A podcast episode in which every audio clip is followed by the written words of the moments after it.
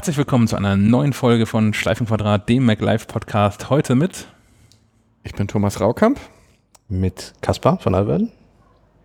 Und dem Stefan Molz. Und mir, Sebastian Schack. Sven Möller, den ihr aus der letzten Folge schon kennt, hat heute alles richtig gemacht. Äh, macht nämlich Urlaub, liegt am Strand, äh, lässt schön grüßen. Ähm, wir haben eine großartige technische Neuerung äh, diesem Podcast hinzugefügt, nämlich die Möglichkeit, ähm, Audiokommentare einzusammeln. Uns haben so ein, ein, paar Kommentare via Mail und via iTunes-Rezensionen zu der letzten Folge erreicht.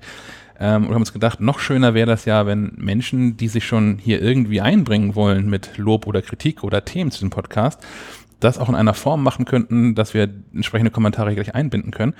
Und nach langem Überlegen haben wir uns für eine absolute Hightech-Lösung entschieden und haben jetzt einen vollautomatischen Anrufbefürworter, ähm, den ihr erreichen könnt, wenn ihr die äh, 0431, also sogar eine Festnetznummer, eine echte Festnetznummer anrufen könnt, äh, nämlich die 0431 200 766 705, 0431 für Kiel 200 766 705.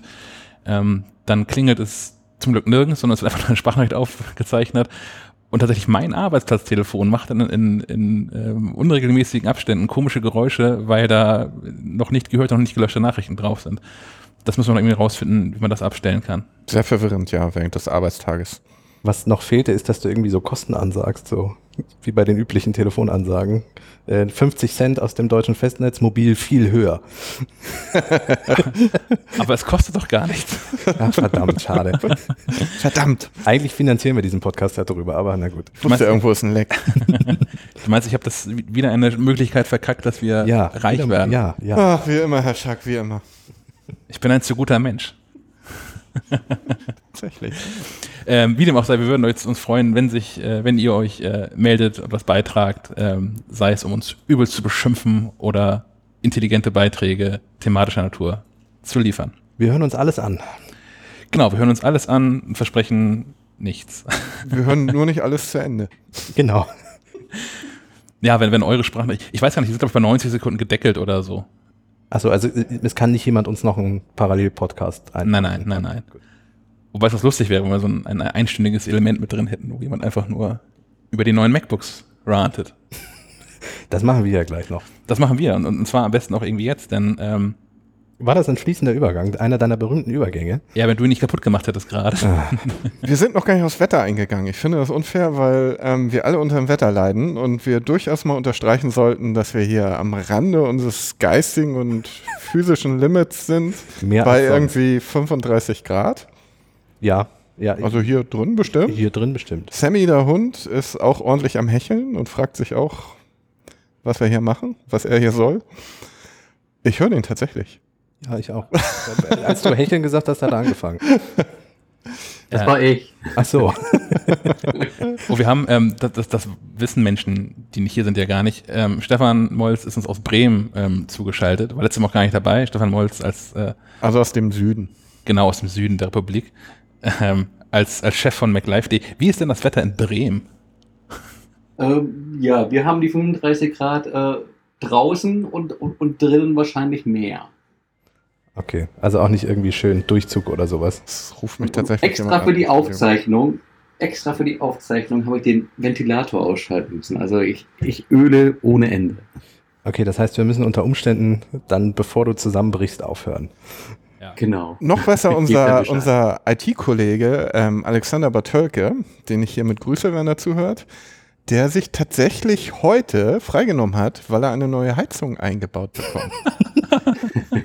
Dinge, die man nicht erfinden kann. Ich dachte, weil Ja, aber man soll, man soll ja antizyklisch kaufen. Von daher hat er alles richtig gemacht. Also ich frage mich, ob das pure Bosheit ist gegenüber dem Installateur oder Die muss auch getestet und eingebrannt werden, ne? auf jeden Fall, ja. ich dachte, er hat sich vielleicht in den Serverraum gelegt oder irgendwie so, das, äh, ja. Nein, nein, nein, nein. da werde ich nachher noch sitzen. Ja. Heute Nachmittag.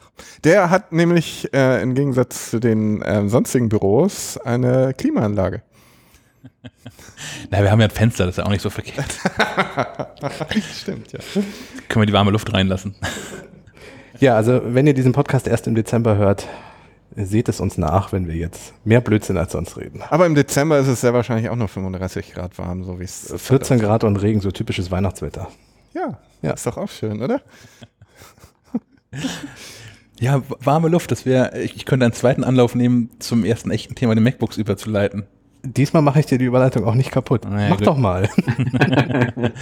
Ähm, denn, ähm, ja, neue MacBooks, da können wir gleich drüber reden, MacBook Pros genauer ähm, gesagt, aber Apple hat da schon nachgeliefert, denn ähm, es gab da ja so ein, so ein lustiges Temperaturproblem mit, mit Videos, wo Menschen ihre MacBooks, MacBook Pros in, in Kühlschränken betrieben haben, damit sie mehr Leistung bringen können als die letzte Generation. Ähm, wir, wir haben da ein bisschen drauf spekuliert und deswegen auch den Test dazu noch nicht veröffentlicht, Testbericht nicht veröffentlicht, dass das mit Glück ein Softwareproblem ist. Und tatsächlich hat Apple zumindest eine Softwarelösung dafür gefunden, ähm, so dass wir das Thema eigentlich wieder streichen können. Und die Dinger Ja, funktionieren, die schade, funktionieren. schade. Wir, wir, hätten, wir hätten auch noch große Kühlschrank-Vergleichstests nachliefern können. Sechs Kühlschränke, in die ihr MacBook garantiert passt. Ich, Genauso. Mit Benchmarks. Diesen Kühlschrank ist Ihr MacBook Pro am schnellsten. Vielleicht auch als Zubehör. Also so wie Apple ja auch zwischen Monitore an LG ausgelagert hat. LG hat ja auch Kühlschränke im Angebot. Ja, äh, äh, vielleicht muss man aber für, für die Leute, die jetzt überhaupt nicht wissen, worum es geht, also Apple hat relativ überraschend, finde ich, MacBooks vorgestellt, neue MacBook Pros. Ich weiß nicht, ob wir es schon erzählt haben. Ähm, ja, und per Pressemitteilung eigentlich hauptsächlich, oder? Ja, wir sind morgens aufgewacht und äh, auf einmal war eine Pressemitteilung da. Ganz verrückt. Ja, naja, aber Aber, aber kam die nicht um 14.40 Uhr? Siehste, ich war gerade aufgewacht. Habe ich doch eben gesagt. Ja, aber man hätte ja auch groß irgendwie eine Keynote oder sowas veranstalten können. Das, oder auf der letzten Keynote was drüber erzählen, aber das war ja alles nicht. Ja, zumal es ja schon noch ein weiter Sprung ist. Ne? Also die, ähm, die kleinen MacBook Pros, die 13 Zoll Geräte haben, wenn ich das richtig recherchiert habe, ähm, zum ersten Mal seit 2006 überhaupt mehr Rechenkerne dazu bekommen. Also seit dem Umstieg auf Intel, die laufen jetzt mit, mit vier Kernen unterwegs. Und ähm, dass die großen MacBook Pros neue Kerne dazu bekommen haben, ist auch schon eine Weile her. Die laufen jetzt mit sechs Kernen. Was auch äh, ähm, entsprechend das ein entsprechendes Leistungsplus mit sich bringt. Und ähm, da kann ich ein bisschen was erzählen, weil wir haben ja immer so das, das Glück, dass wir uns mit diesen neuen Geräten beschäftigen müssen und ähm, die ausgiebig testen können.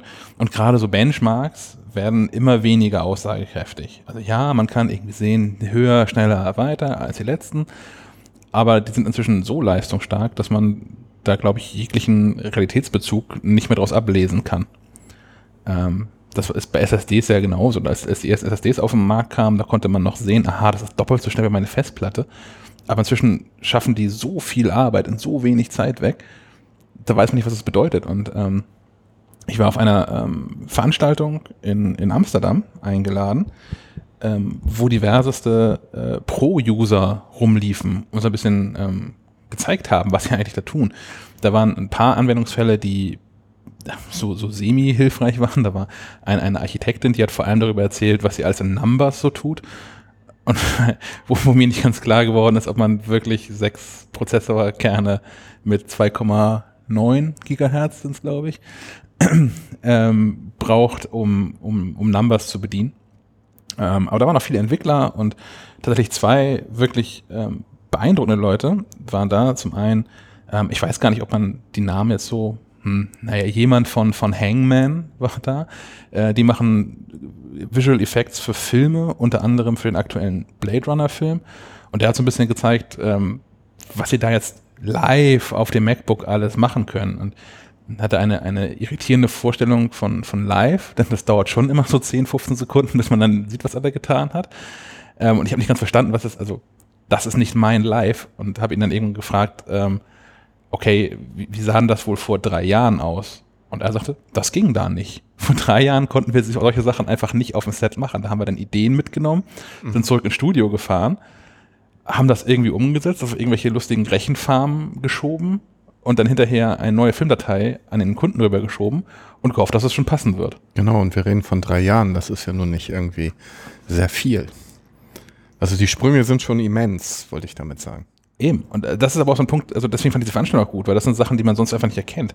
Das, das sagen dir Benchmarks irgendwie nicht und der, der Test von ähm, ich sitze zu Hause bei 30 Grad auf der Terrasse und schreibe meinen Artikel über das MacBook Pro auf diesem MacBook Pro. Da erfahre ich mit der Rechenpower auch nicht wirklich was. Da ist was dran, ja. Ähm, ich, ich muss zugeben, ich habe seit Jahren keine Benchmarks mehr gelesen. Ähm, hat mich immer gelangweilt. Ähm, und es ist ja auch positiv, dass Apple scheinbar Veranstaltungen macht, wo Real-Life-Anwendungen gezeigt werden und Real-Life-Anwender. Ich, ich fand das auch. Also offensichtlich hat man bei Apple dann auch ähm, gemerkt, dass man nur mit diesen blanken Zahlen einfach auch keinen normalen Menschen mehr im Ofen hervorholt. Also klar, wahrscheinlich, wenn man jetzt bei Hangman arbeitet und sieht, was da für ein neuer Grafikprozessor drin ist und so, dann erkennt man schon sofort den Mehrwert daraus. Ähm, den hat es aber für normale Menschen ja nicht. Also der hat dann unterm Strich bei einem Beispiel hat er dann gesagt, ja, das, ist, das rendert dann halt jetzt ungefähr 35 Sekunden schneller als vorher. Mhm. Also viereinhalb Minuten statt fünf Minuten. Mhm. Und man denkt sich, ja, pff, cool, bestimmt irgendwie. Ähm, bis dann äh, ein anderer Journalist da war, der dann fragte, okay, wie oft machst du das dann so am Tag? Ja, so 20 bis 30 Mal. Und dann stellt man sich vor, dass da nicht nur ein Mensch arbeitet, sondern vielleicht so 10, 15 Leute, die an so einem Film arbeiten. Und das auch nicht nur an dem einen Tag, sondern das ganze Jahr. Und wenn dann jeder von denen pro Tag irgendwie 10 Minuten einspart, das ist bares Geld. Da machen sie zu MacBooks, habe ich relativ zügig bezahlt. Gerade weil auch Wartezeiten wegfallen, aber man nicht halt nochmal Filmdateien transferieren muss, sondern da steht dann der Kunde neben einem am Set, erzählte er so, und erzählt, was man geändert haben möchte. Und man sagt, ja, bleibt genau da drei Minuten stehen, guckst dir an. Und es nicht nochmal so Transferzeit und Kommunikationszeit und so. Das fand ich ganz cool. Und ähm, was ich nicht minder beeindruckend fand, da war, ähm, den werden wir auch im nächsten Mac Live noch in einem Interview dabei haben, ähm, Gareth, Gareth Cousins, ein, ein Brite, der ähm, Soundmixer, hat er sich vorgestellt, ist. Ähm, und unter anderem das gemacht hat für äh, Gravity, der auch schon mehrere Preise abgesahnt hat, gerade auch für Sound. Mhm. Und ähm, oh, wie hieß denn der, dieser DC-Film, der gut aussah, aber total scheiße war? Also. Danke, Su Also alle. Ja, ja ich, ich, war kurz bei Batman vs. Superman, aber der sah ähm, auch nicht gut aus. Ja, äh, wir kommen vom Thema ab. der war auch da, hat ein bisschen erzählt, was er dann macht und äh, sagte, ja, das ist ja jetzt ein mobiles Studio und hat Fotos gezeigt, von wie er bisher gearbeitet hat. Ähm, nämlich unter anderem mit einem so, so doppelseitigen Rollcontainer, auf dem oben ein Monitor drauf stand, rechts mehrere Festplatten und auf der linken Seite ein, ein alter Mac Pro, also so ein Käsereiben Mac Pro noch. Mhm. Das war so sein, sein mobiles Setup. Und jetzt ähm, kann er halt tatsächlich mehr oder weniger mit so einem MacBook Pro durch die Gegend reisen. Was ich wirklich beeindruckend fand. Und ich habe es ja hier beim, bei der letzten auch noch auf dem Schleifenquadrat gesehen, wo ich todesmutig versucht habe, das ohne eingestecktes Stromkabel zu tun. Und habe gesehen, dass äh, bei der zwei Stunden Aufnahme das MacBook am Ende schon langsam die Grätsche macht, der Akku zumindest, weil das offensichtlich doch alles so ein bisschen Leistung kostet, das Audio-Gefimmel. Und ähm, na, er zeigte dann eine, eine Sequenz aus Suicide Squad und hat dann da nicht mehr und nicht weniger als 401 Tonspuren drin, mhm. die auch alle dann tatsächlich mehr oder weniger live abgespielt werden können, mit allen Effekten und hast da nicht gesehen. Ja, man unterschätzt das, also Audio, Audioaufnahmen, das kenne ich noch aus meiner Zeit als äh, Redakteur bei der Zeitschrift Beat sind wirklich, wirklich leistungshungrig. Ich habe damals auf dem Power Mac G4 produziert. Das war noch diese transluzente, mehr oder minder transluzente Plastikkiste mit einem wirklich lauten Lüfter drin. Och, und wenn man da mehr als vier, fünf Spuren mit VSTs laufen hatte, also VST sind ja virtuelle Synthesizer, kann man im Prinzip sagen, ging das Ding schon übel in die Knie und verzerrte. Und heutzutage kannst du bestimmt, was weiß ich, 100 Spuren nebeneinander laufen lassen. Ich weiß jetzt nicht, wie viel VSTs, das weiß vielleicht Stefan. Aber bis so eine Kiste wirklich mal in die Knie geht, da musste ich schon richtig bemühen und ein Hans Zimmer-artiges Orchester, John Williams-mäßiges Orchester irgendwie synchronisieren da. Ne? Weißt du da was, Stefan? ähm, also ich komme an keine keine äh, Grenzen. Äh, aber ich bin auch nicht mehr so viel in Logic unterwegs. So, das ist so mein Hobby quasi. So jedes zweite Wochenende mal ein bisschen daddeln. Und beim Daddeln, äh, nein, ke ke keine Probleme, kein Nix. Aber ich kann mir auch noch an Zeiten erinnern, so wie sie Thomas geschildert hat. Ähm, da war jede Spur mehr ein Abenteuer und man wusste nicht, ob es dann irgendwie in die Auslastung geht und verzerrt oder nicht. Genau, da haben ähm, wir noch so Ähm, Dinge gemacht wie VSTs nicht live abspielen bei der Aufnahme, sondern ähm, die, die Audiospur aufnehmen. Also das ganze, den ganzen Kram in Audiospuren umwandeln, damit du, hm. damit du überhaupt eine Chance hattest, irgendwas synchron abspielen zu können. Ich glaube, davon sind wir weit entfernt heutzutage. Ja, ich denke auch, dass halt vor allem, äh, wenn man äh, auf, die, auf die vielen Audiospuren blickt, SSDs halt äh, einen enormen Mhm. Leistungspush gebracht haben, weil früher waren oft auch einfach die ähm, Festplatten ein Nadelöhr bei Mehrspuraufnahmen, äh, Mehrspurprojekten, wo dann halt irgendwie mal mehr als 24 Spuren zusammenkamen. Ähm, da musste man seinerzeit auch immer irgendwie wieder einen Downmix äh, durchführen, damit man eben nicht in die Auslastung Mhm. kam. Ich glaube, heute kannst du wirklich äh, äh, Dutzende äh, Spuren parallel laufen lassen, äh, ohne da in Probleme zu kommen. Wahrscheinlich hat er einfach äh, die, die, die Videobearbeitung mit ihren hohen äh, Datenraten quasi im Nebeneffekt Positives für den Audiobereich abgeworfen. Weil, ja, da sind ja, werden ja nochmal deutlich mehr Daten hin und her geschoben, als, als es im Audiobereich ist. Auf jeden Fall, ja. Was ich im Videobereich noch ganz spannend fand, ähm, da war auch jemand noch da, ähm, der ähm, Konzertfilme macht, unter anderem für so kleine Schülerbands wie die Rolling Stones und ACDC. Ähm, und der auch davon sprach, dass er damit jetzt mobil arbeiten könnte mit dem, ähm, mit dem aktuellen MacBook Pro und natürlich der Vollausstattung. Und das sagt dann ein Mensch, der dann an einem Schreibtisch sitzt, wo zwei von diesen Blackmagic eGPUs stehen. ähm, und konnte dann auch nicht umhin, ihn zu fragen, wie, wie mobil dann so ein Setup wirklich ist, wenn man so ein MacBook Pro und ähm, Netzteil dafür und diese zwei eGPUs mitschleppen würde. Und er sagte dann tatsächlich todernst, ähm, ja, diese eGPUs, die wären ganz nett, aber die bräuchte er ja gar nicht. Also zum, zum mobilen Bearbeiten von 4, 5 oder sogar 8K Material und das auch dann mehr oder weniger live, würde ihm das MacBook Pro mit seinem Grafikchip völlig reichen. Es geht dann eher darum, wenn er dann zwei Stunden Material am Stück rausrendern möchte, dass das schon irgendwie cooler wäre, wenn man das über die externen Grafikkarten macht. Und das fand ich tatsächlich ehrlich beeindruckend, weil ähm, bis zu dem Zeitpunkt war mir persönlich eher so klar, MacBook Pro ist ganz cool, aber wenn ich damit jetzt ernsthaft arbeiten möchte, als Video-Special-Typ, brauche ich ähm, eine externe GPU, weil sonst gäbe es die Dinger ja nicht. Aber tatsächlich sind die anscheinend auch nur noch dann am Ende zur Zeitersparnis mit dabei Ja. für das finale Produkt. Ich denke, das ist auch wieder parallel zum Audiobereich, wo man früher irgendwelche DSP-Karten und DSP-Farmen nebenbei noch laufen hatte von Firmen wie TC Electronic. Und wie heißt nochmal die andere, Stefan, die es neben TC Electronic noch gab?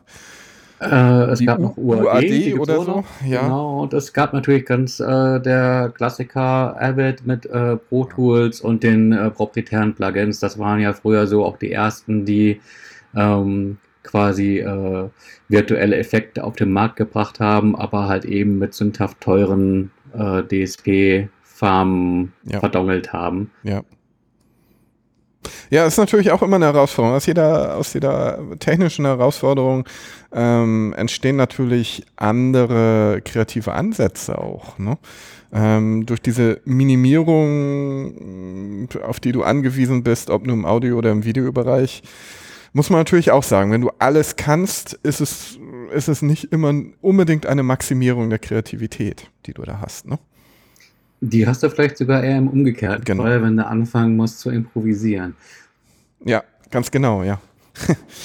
Aber wir kommen wieder vom Thema ab. Ach, gar nicht, gar nicht. Finde find ich wirklich nicht.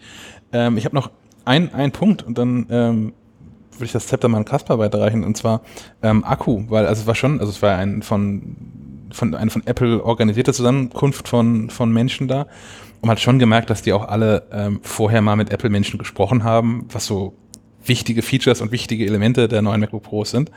Ähm, und alle, viele von den Leuten haben darauf hingewiesen, dass sie ähm, tatsächlich auch im Flugzeug dann mal arbeiten könnten damit.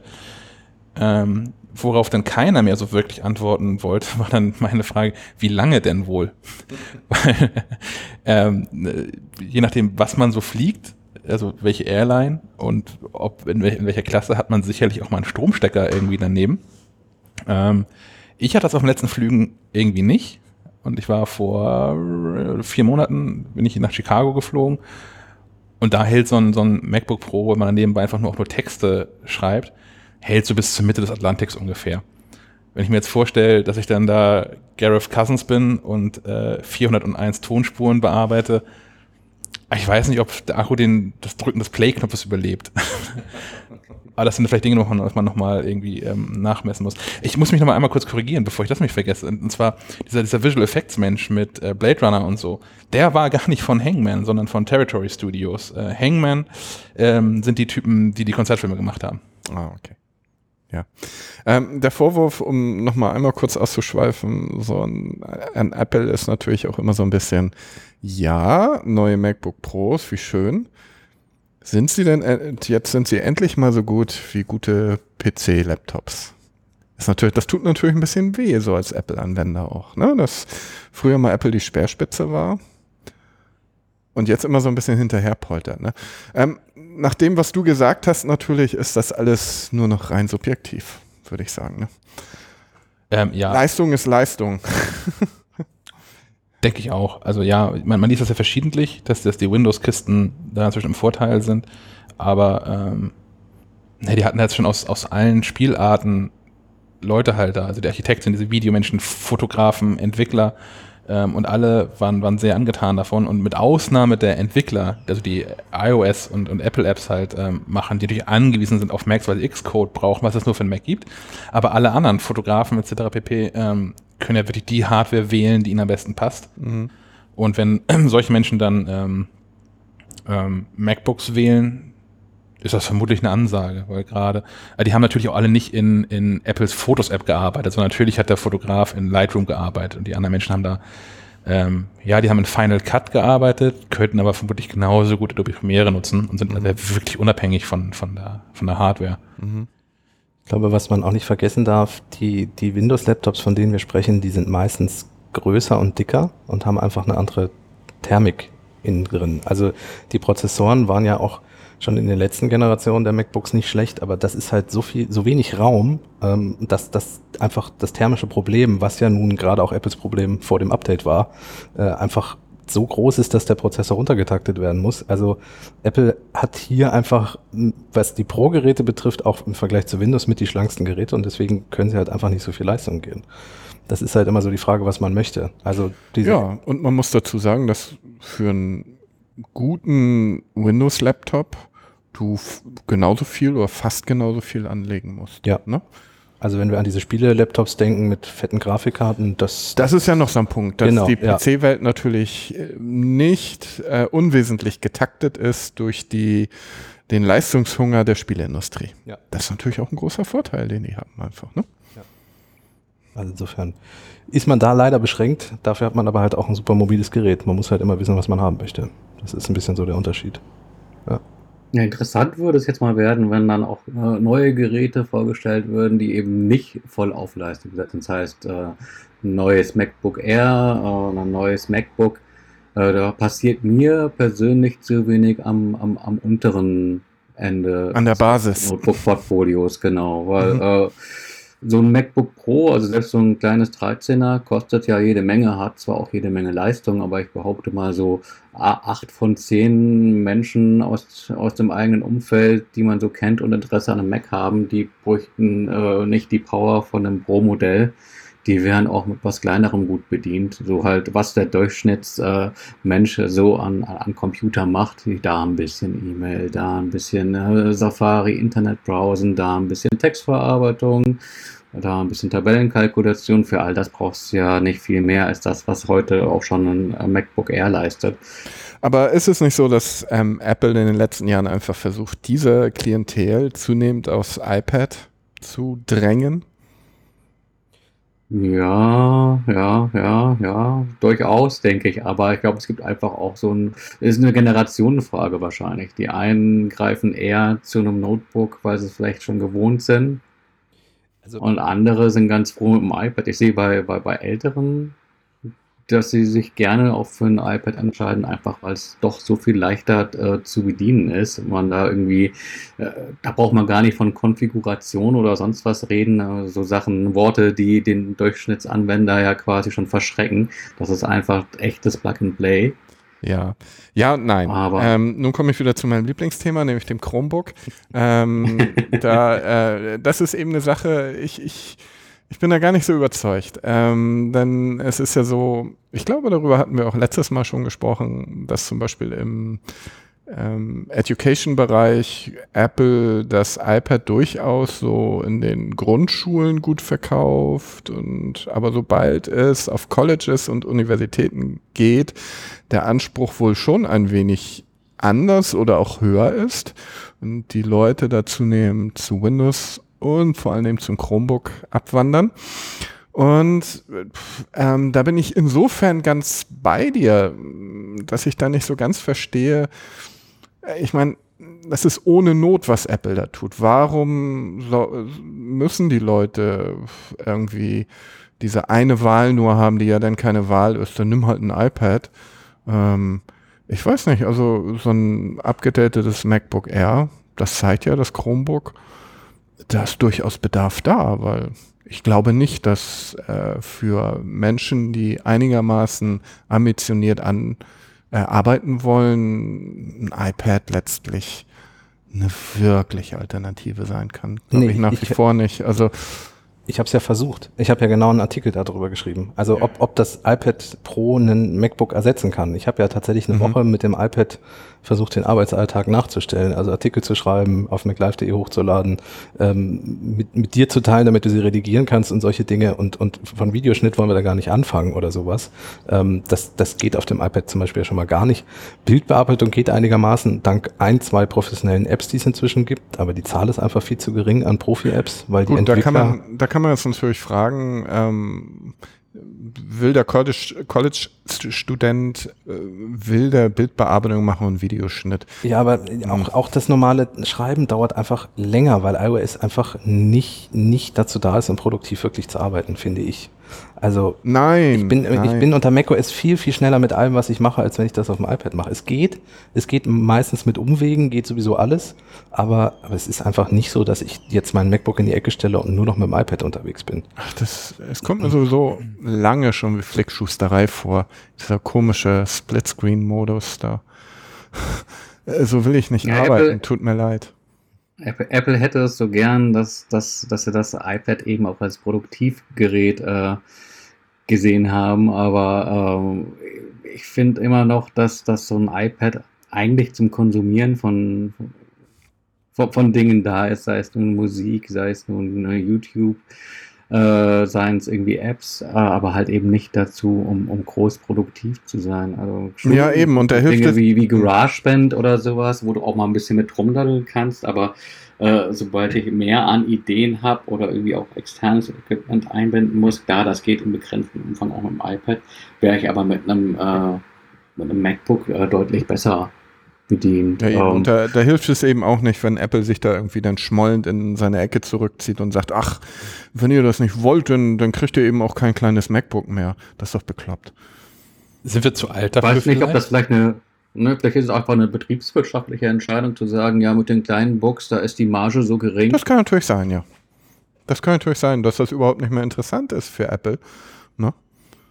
Weil sie einfach keine Billig-Laptops äh, auf den Markt schwemmen wollen.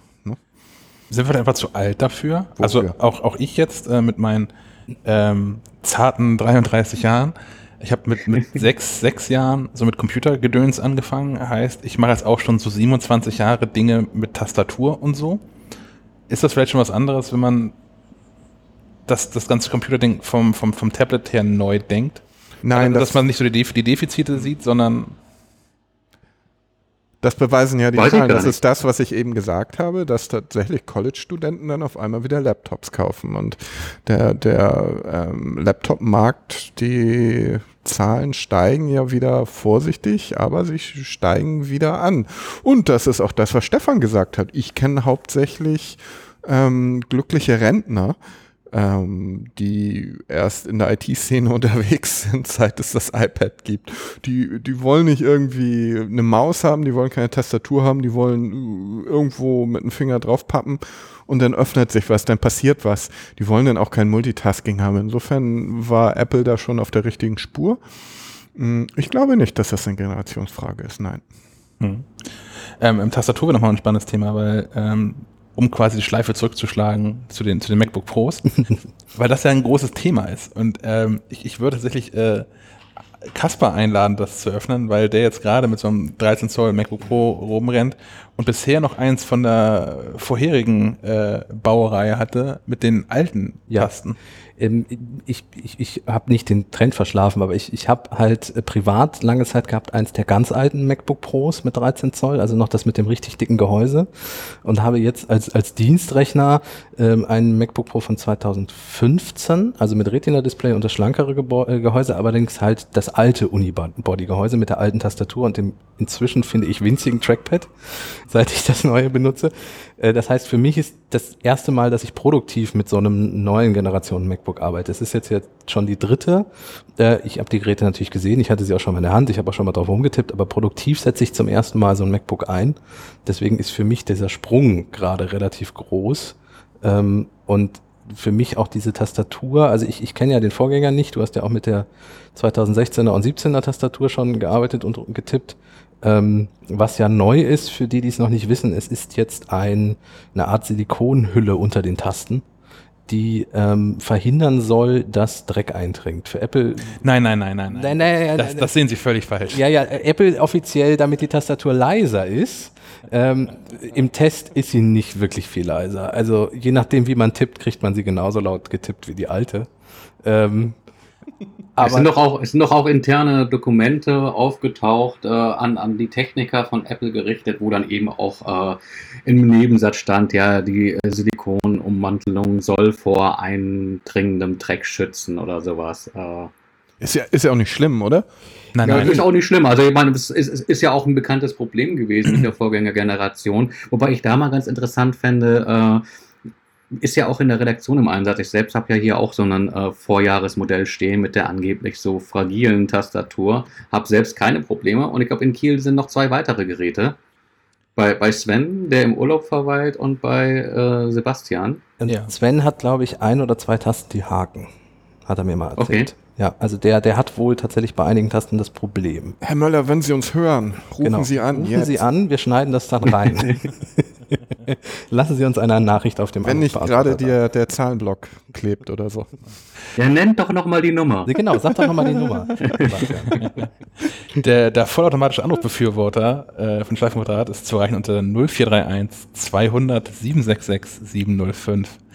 Ähm, tatsächlich finde ich es auch nett, wenn sich Leute melden würden, die Probleme mit der MacBook Pro Tastatur, also ernsthaft Probleme damit haben, denn ähm, ähm, ich habe das nicht und ich habe auch sonst im Freundes- und Bekanntenkreis niemanden, der das hat. Gleichwohl ist mir bewusst, dass es das ein extra Problem sein muss, denn Apple hat da ja nun ein, ein hochoffizielles Austauschprogramm für ins Leben gerufen, ähm, was man ja auch nur dann tut, weil das natürlich auch gleich immer schlechte PR ist, wenn man zugeben muss, ja, wir haben ein Problem und hier kannst du klicken, kriegst du neu.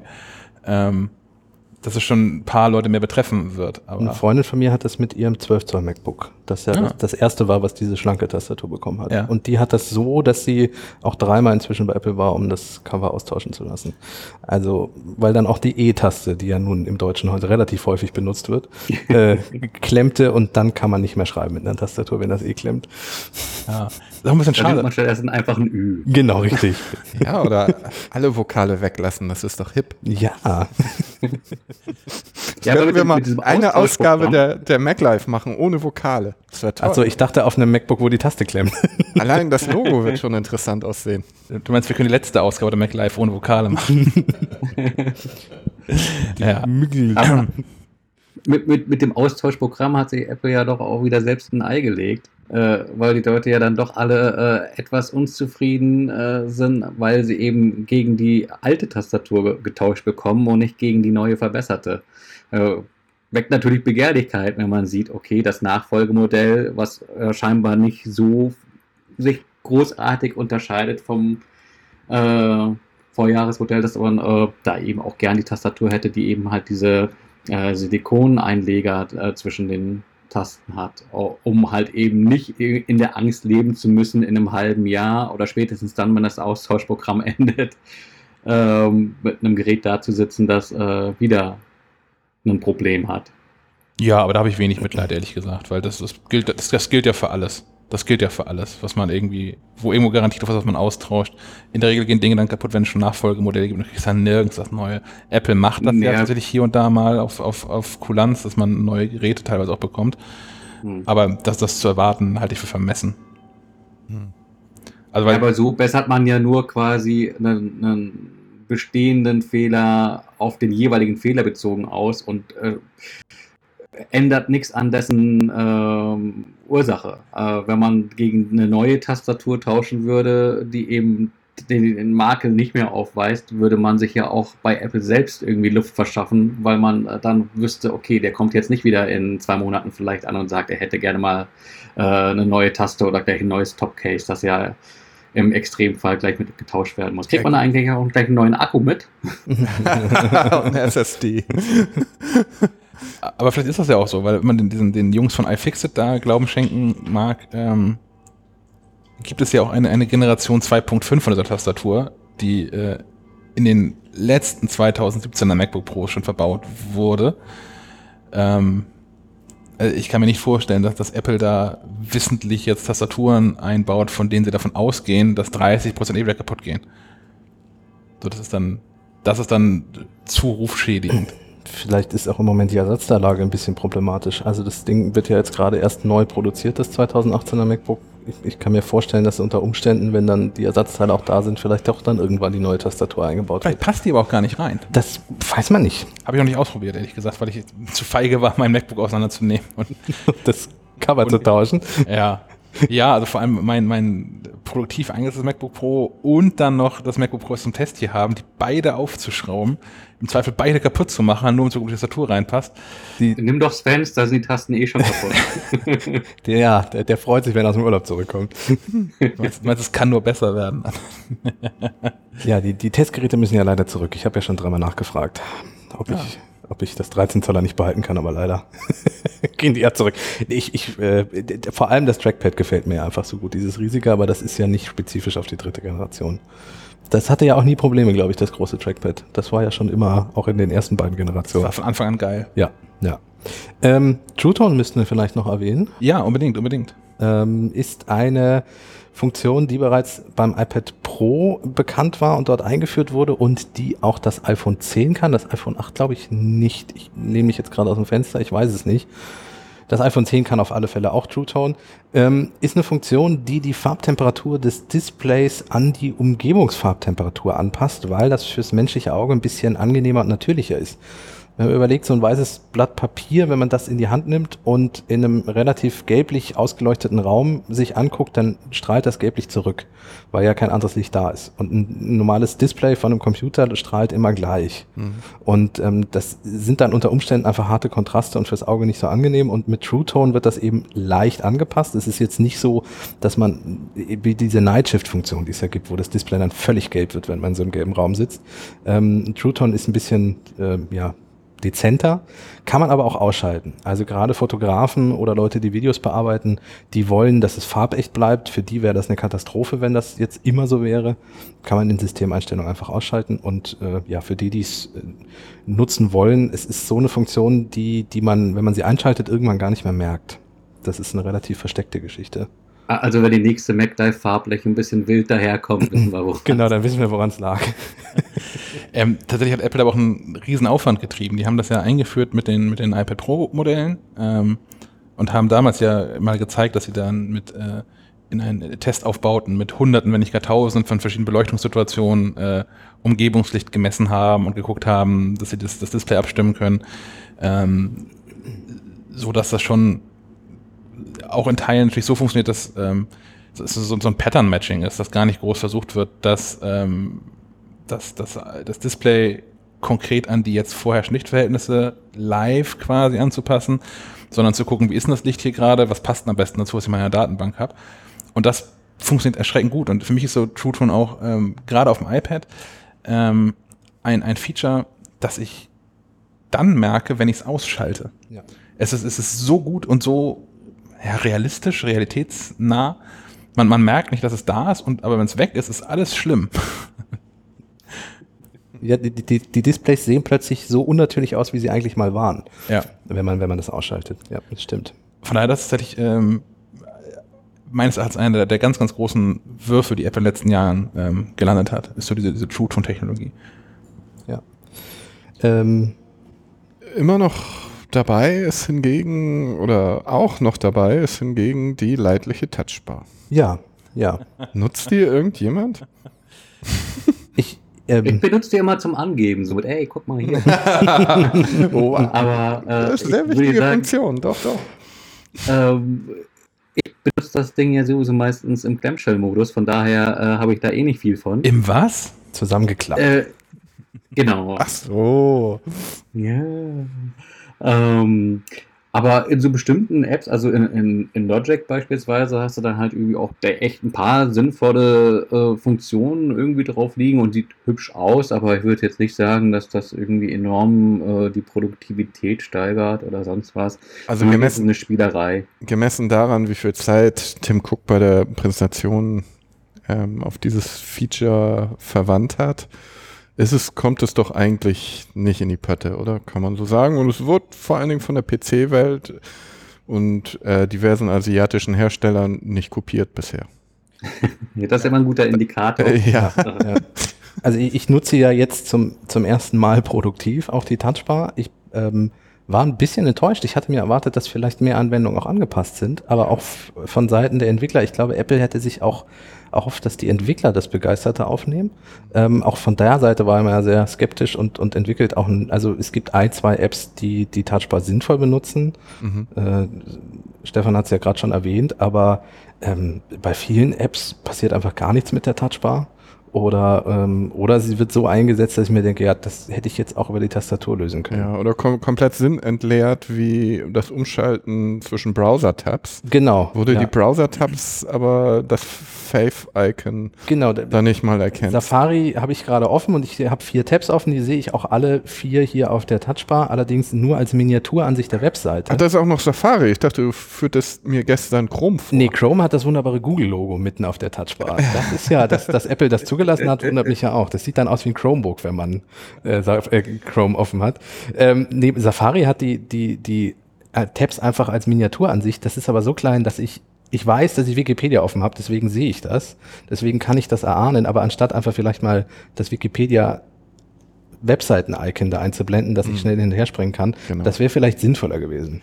Ja, da haben sie sich irgendwie, glaube ich, dafür entschieden, das so zu tun, weil sie ähm, diese, diese, diese Favicons nutzen sie in den Favoriten, also in den Favoriten. Du kannst ja auch dir deine Ja. äh, Browser-Favoriten auf die Touchbar legen und dann hast du diese Favicons und dann verwechselst du das nicht mehr, kann ich mir so vorstellen. Genau, sobald ich einen neuen Tab öffne, sind die plötzlich da mit meinen Favoriten. Dann ist es was Genau. anderes. Ja, dann sehe ich plötzlich mein Nextcloud-Logo äh, und, und von, von irgendwelchen Zeitungen, die ich da hinterlegt habe und sowas, aber ähm, ja, wie Das gesagt, Ding ist eben, wenn du keine Touchbar willst, musst du einen Rechner nehmen, ja, der veraltet ist. genau, weil Den gibt's gar nicht mehr, oder? doch, aber sie haben ihn nicht abgedatet. Also er hat die Hardware Okay. vom letzten Jahr. Und auch nur 13 Zoll. Ja, Das, das genau. mit viel Power kriegst du ja auch. Aber das 15 Zoll, es gab ja noch ein 15 Zoll Modell, oder?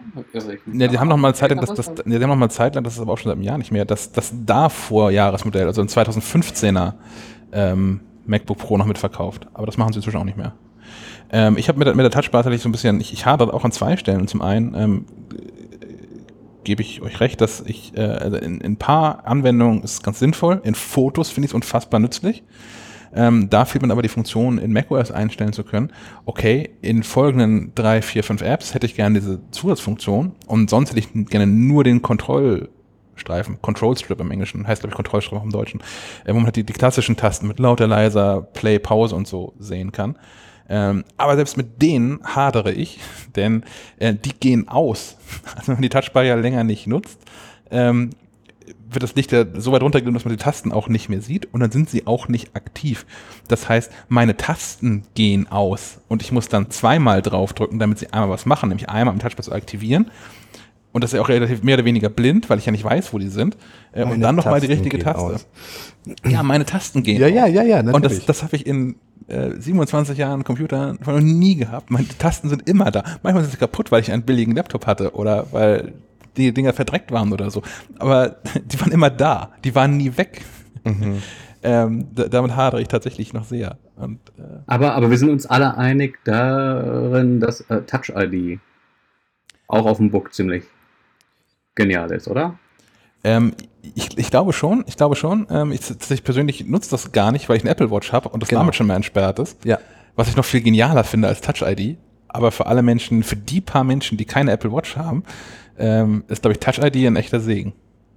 Ja, dann, dann, dann wäre es doch sinnvoll zu sagen, äh, Apple lasst einfach die Touchbar raus und legt jedem Book äh, eine Apple Watch mit in den Karton. Weil äh, die Touchbar selbst soll ja eigentlich auch auf der Technologie bas- basieren, die in der, in der Apple Watch steckt. Von daher, Das klingt sehr nach Apple. Wir packen in das MacBook noch mehr Zubehör. Ja, Ach, ich werde diese Keynote, die möchte ich zu gern sehen. Sie erklären, warum die Touchbar nicht mehr drin ist. Nee, ich glaube, das wird nicht erklärt, die wäre dann einfach weg. Also, ja. Gut, ich meine, vielleicht passiert ja wirklich noch, also ich, die Idee dahinter finde ich ja gar nicht so doof, dass man sagt, Nein. äh, man hat diese Tastenleiste mit den Funktionstasten und die wird die meiste Zeit nur benutzt, um den Bildschirm heller oder dunkler zu machen, aber da kann man ja mehr machen. Man kann ja irgendwie, also zum Beispiel auch eine sehr schöne Funktion bei Videos, YouTube, sobald du das aufmachst, ist eine Scrollleiste da, was, was ich zum Beispiel sehr praktisch finde, zum durchzuscrollen und oder auch, wenn die Taste von den Entwicklern gut belegt ist, macht sie auch wirklich Sinn. Natürlich, ja. Aber es ist halt, ja, Was kann Apple tun, damit die Entwickler aufspringen? Keine Ahnung. ja, es, es gab doch mal auch, das ist schon gefühlte Jahrzehnte her, äh, von irgendeinem russischen Designstudio äh, so eine Tastatur auch mit so kleinen äh, äh, LED-Panels drin oder sowas, äh, wo sich quasi die gesamte Tastatur anwendungsweise ähm, dann umschaltete auf äh, Spezialtastaturen mit Sonderfunktionen. Mhm. Man hattest du beispielsweise in Logic halt Transportsteuerung und Co. auf den Tasten liegen und kein alphanumerisches Keyboard mehr, äh, genauso wie in Videoschnittsoftware und entsprechend äh, die, die Tastatur unbelegbar. Das Ganze hieß, glaube ich, hieß das Optimus? Äh, ich muss mich sehr Ja, täuschen. Ich glaube, das hieß Optimus. Und äh, das war über, über, über Jahre hinweg irgendwie der Hype. Ich kann mich auch daran erinnern, dass wir da viele, viele News irgendwie zu produziert haben und alle haben immer gewartet, wann wird das Ding mal Wirklichkeit. Wurde dann, glaube ich, auch mal Wirklichkeit, aber in so einem abgespeckten äh, drei, vier Tasten Ding, das man irgendwie per USB dran stecken musste oder sowas. Äh, also die Idee hatte damals irgendwie auch nicht so ganz abgehoben. Was ich mir noch mal gesehen habe, glaube ich, war so eine, so eine Konzeptstudie mit, äh, lass doch mal die Touchbar da, äh, raus und mach stattdessen äh, das Trackpad zu einem Display, wo du entsprechend Sonderfunktionen drauf abbilden Oh ja. Das fände ich wäre eine. Das gibt's doch jetzt schon. Äh, Wer hat's gemacht? glaub Acer? Ich, ich glaube, Acer hatte da, einen, hatte da einen Prototypen entwickelt und, und ein Produkt vorgestellt. Äh, so, so käme Apple aus der Nummer raus, wenn sie sagen Touchbar 2.0. Äh, könnte ich mir vorstellen, dass es einen Mehrwert hat, aber ähm, ja, also ich hätte jetzt beispielsweise so eine Taschenrechner-App, könnte ich mir gut vorstellen. darauf. Oder überhaupt Apps. Ich glaube, die müssen da gar nicht aus irgendeiner Nummer rauskommen. Also, weil, was, was Kasper gerade auch sagte, die, die Idee ist ja schon irgendwie ganz charmant. Das ist mangelt so ein bisschen an, zum einen Unterstützung von ähm, anderen Entwicklern. Das war auch ein Thema auf diesem, diesem Pressetermin, den ich da wahrgenommen habe, ähm, wo dann auch wir verschiedentlich Menschen von diesen, diesen Pro-Usern gefragt haben, hier, Touchbar, wie sieht's denn aus?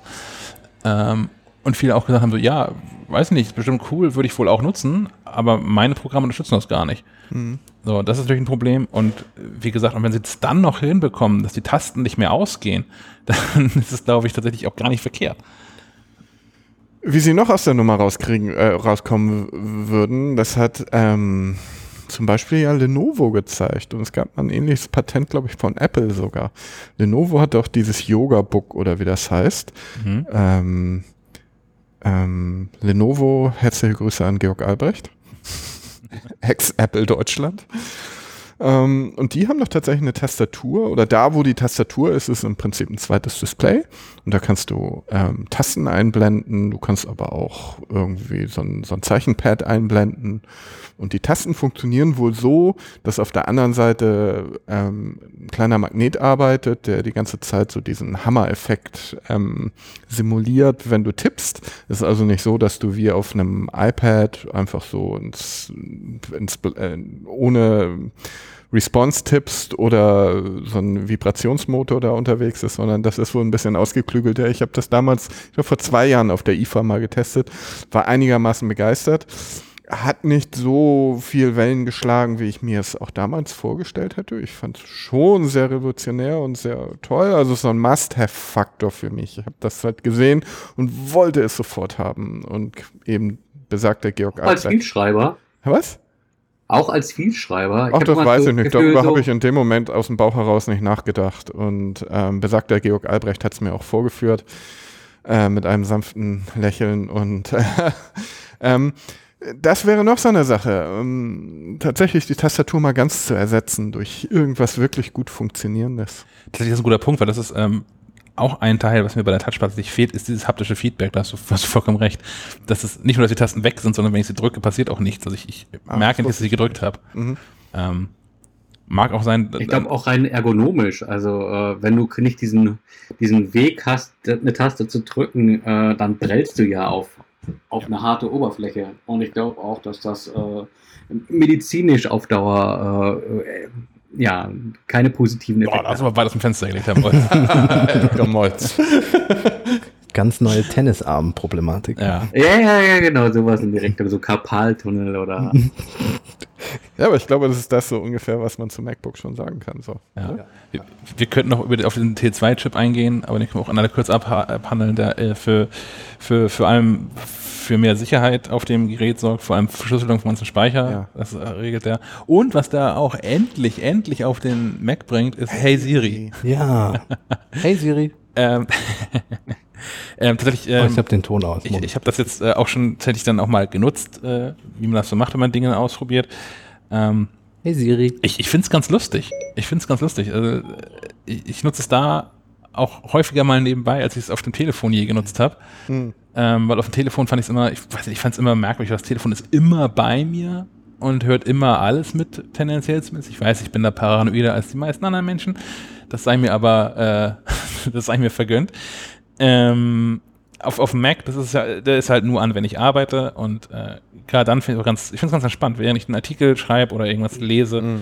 ähm, Siri mal kurz nebenbei sagen zu können, dass ich jetzt was Besseres hören möchte oder eine Nachricht zu diktieren oder einen Termin zu diktieren. Das fand ich, fand ich ganz lustig. Okay, gut, ja. Gestern haben wir noch darüber diskutiert, Kasper und ich, ob irgendjemand Siri auf dem Mac benutzt tatsächlich. Noch so ein Ding. Wieder so eine Frage. Benutzt das jemand?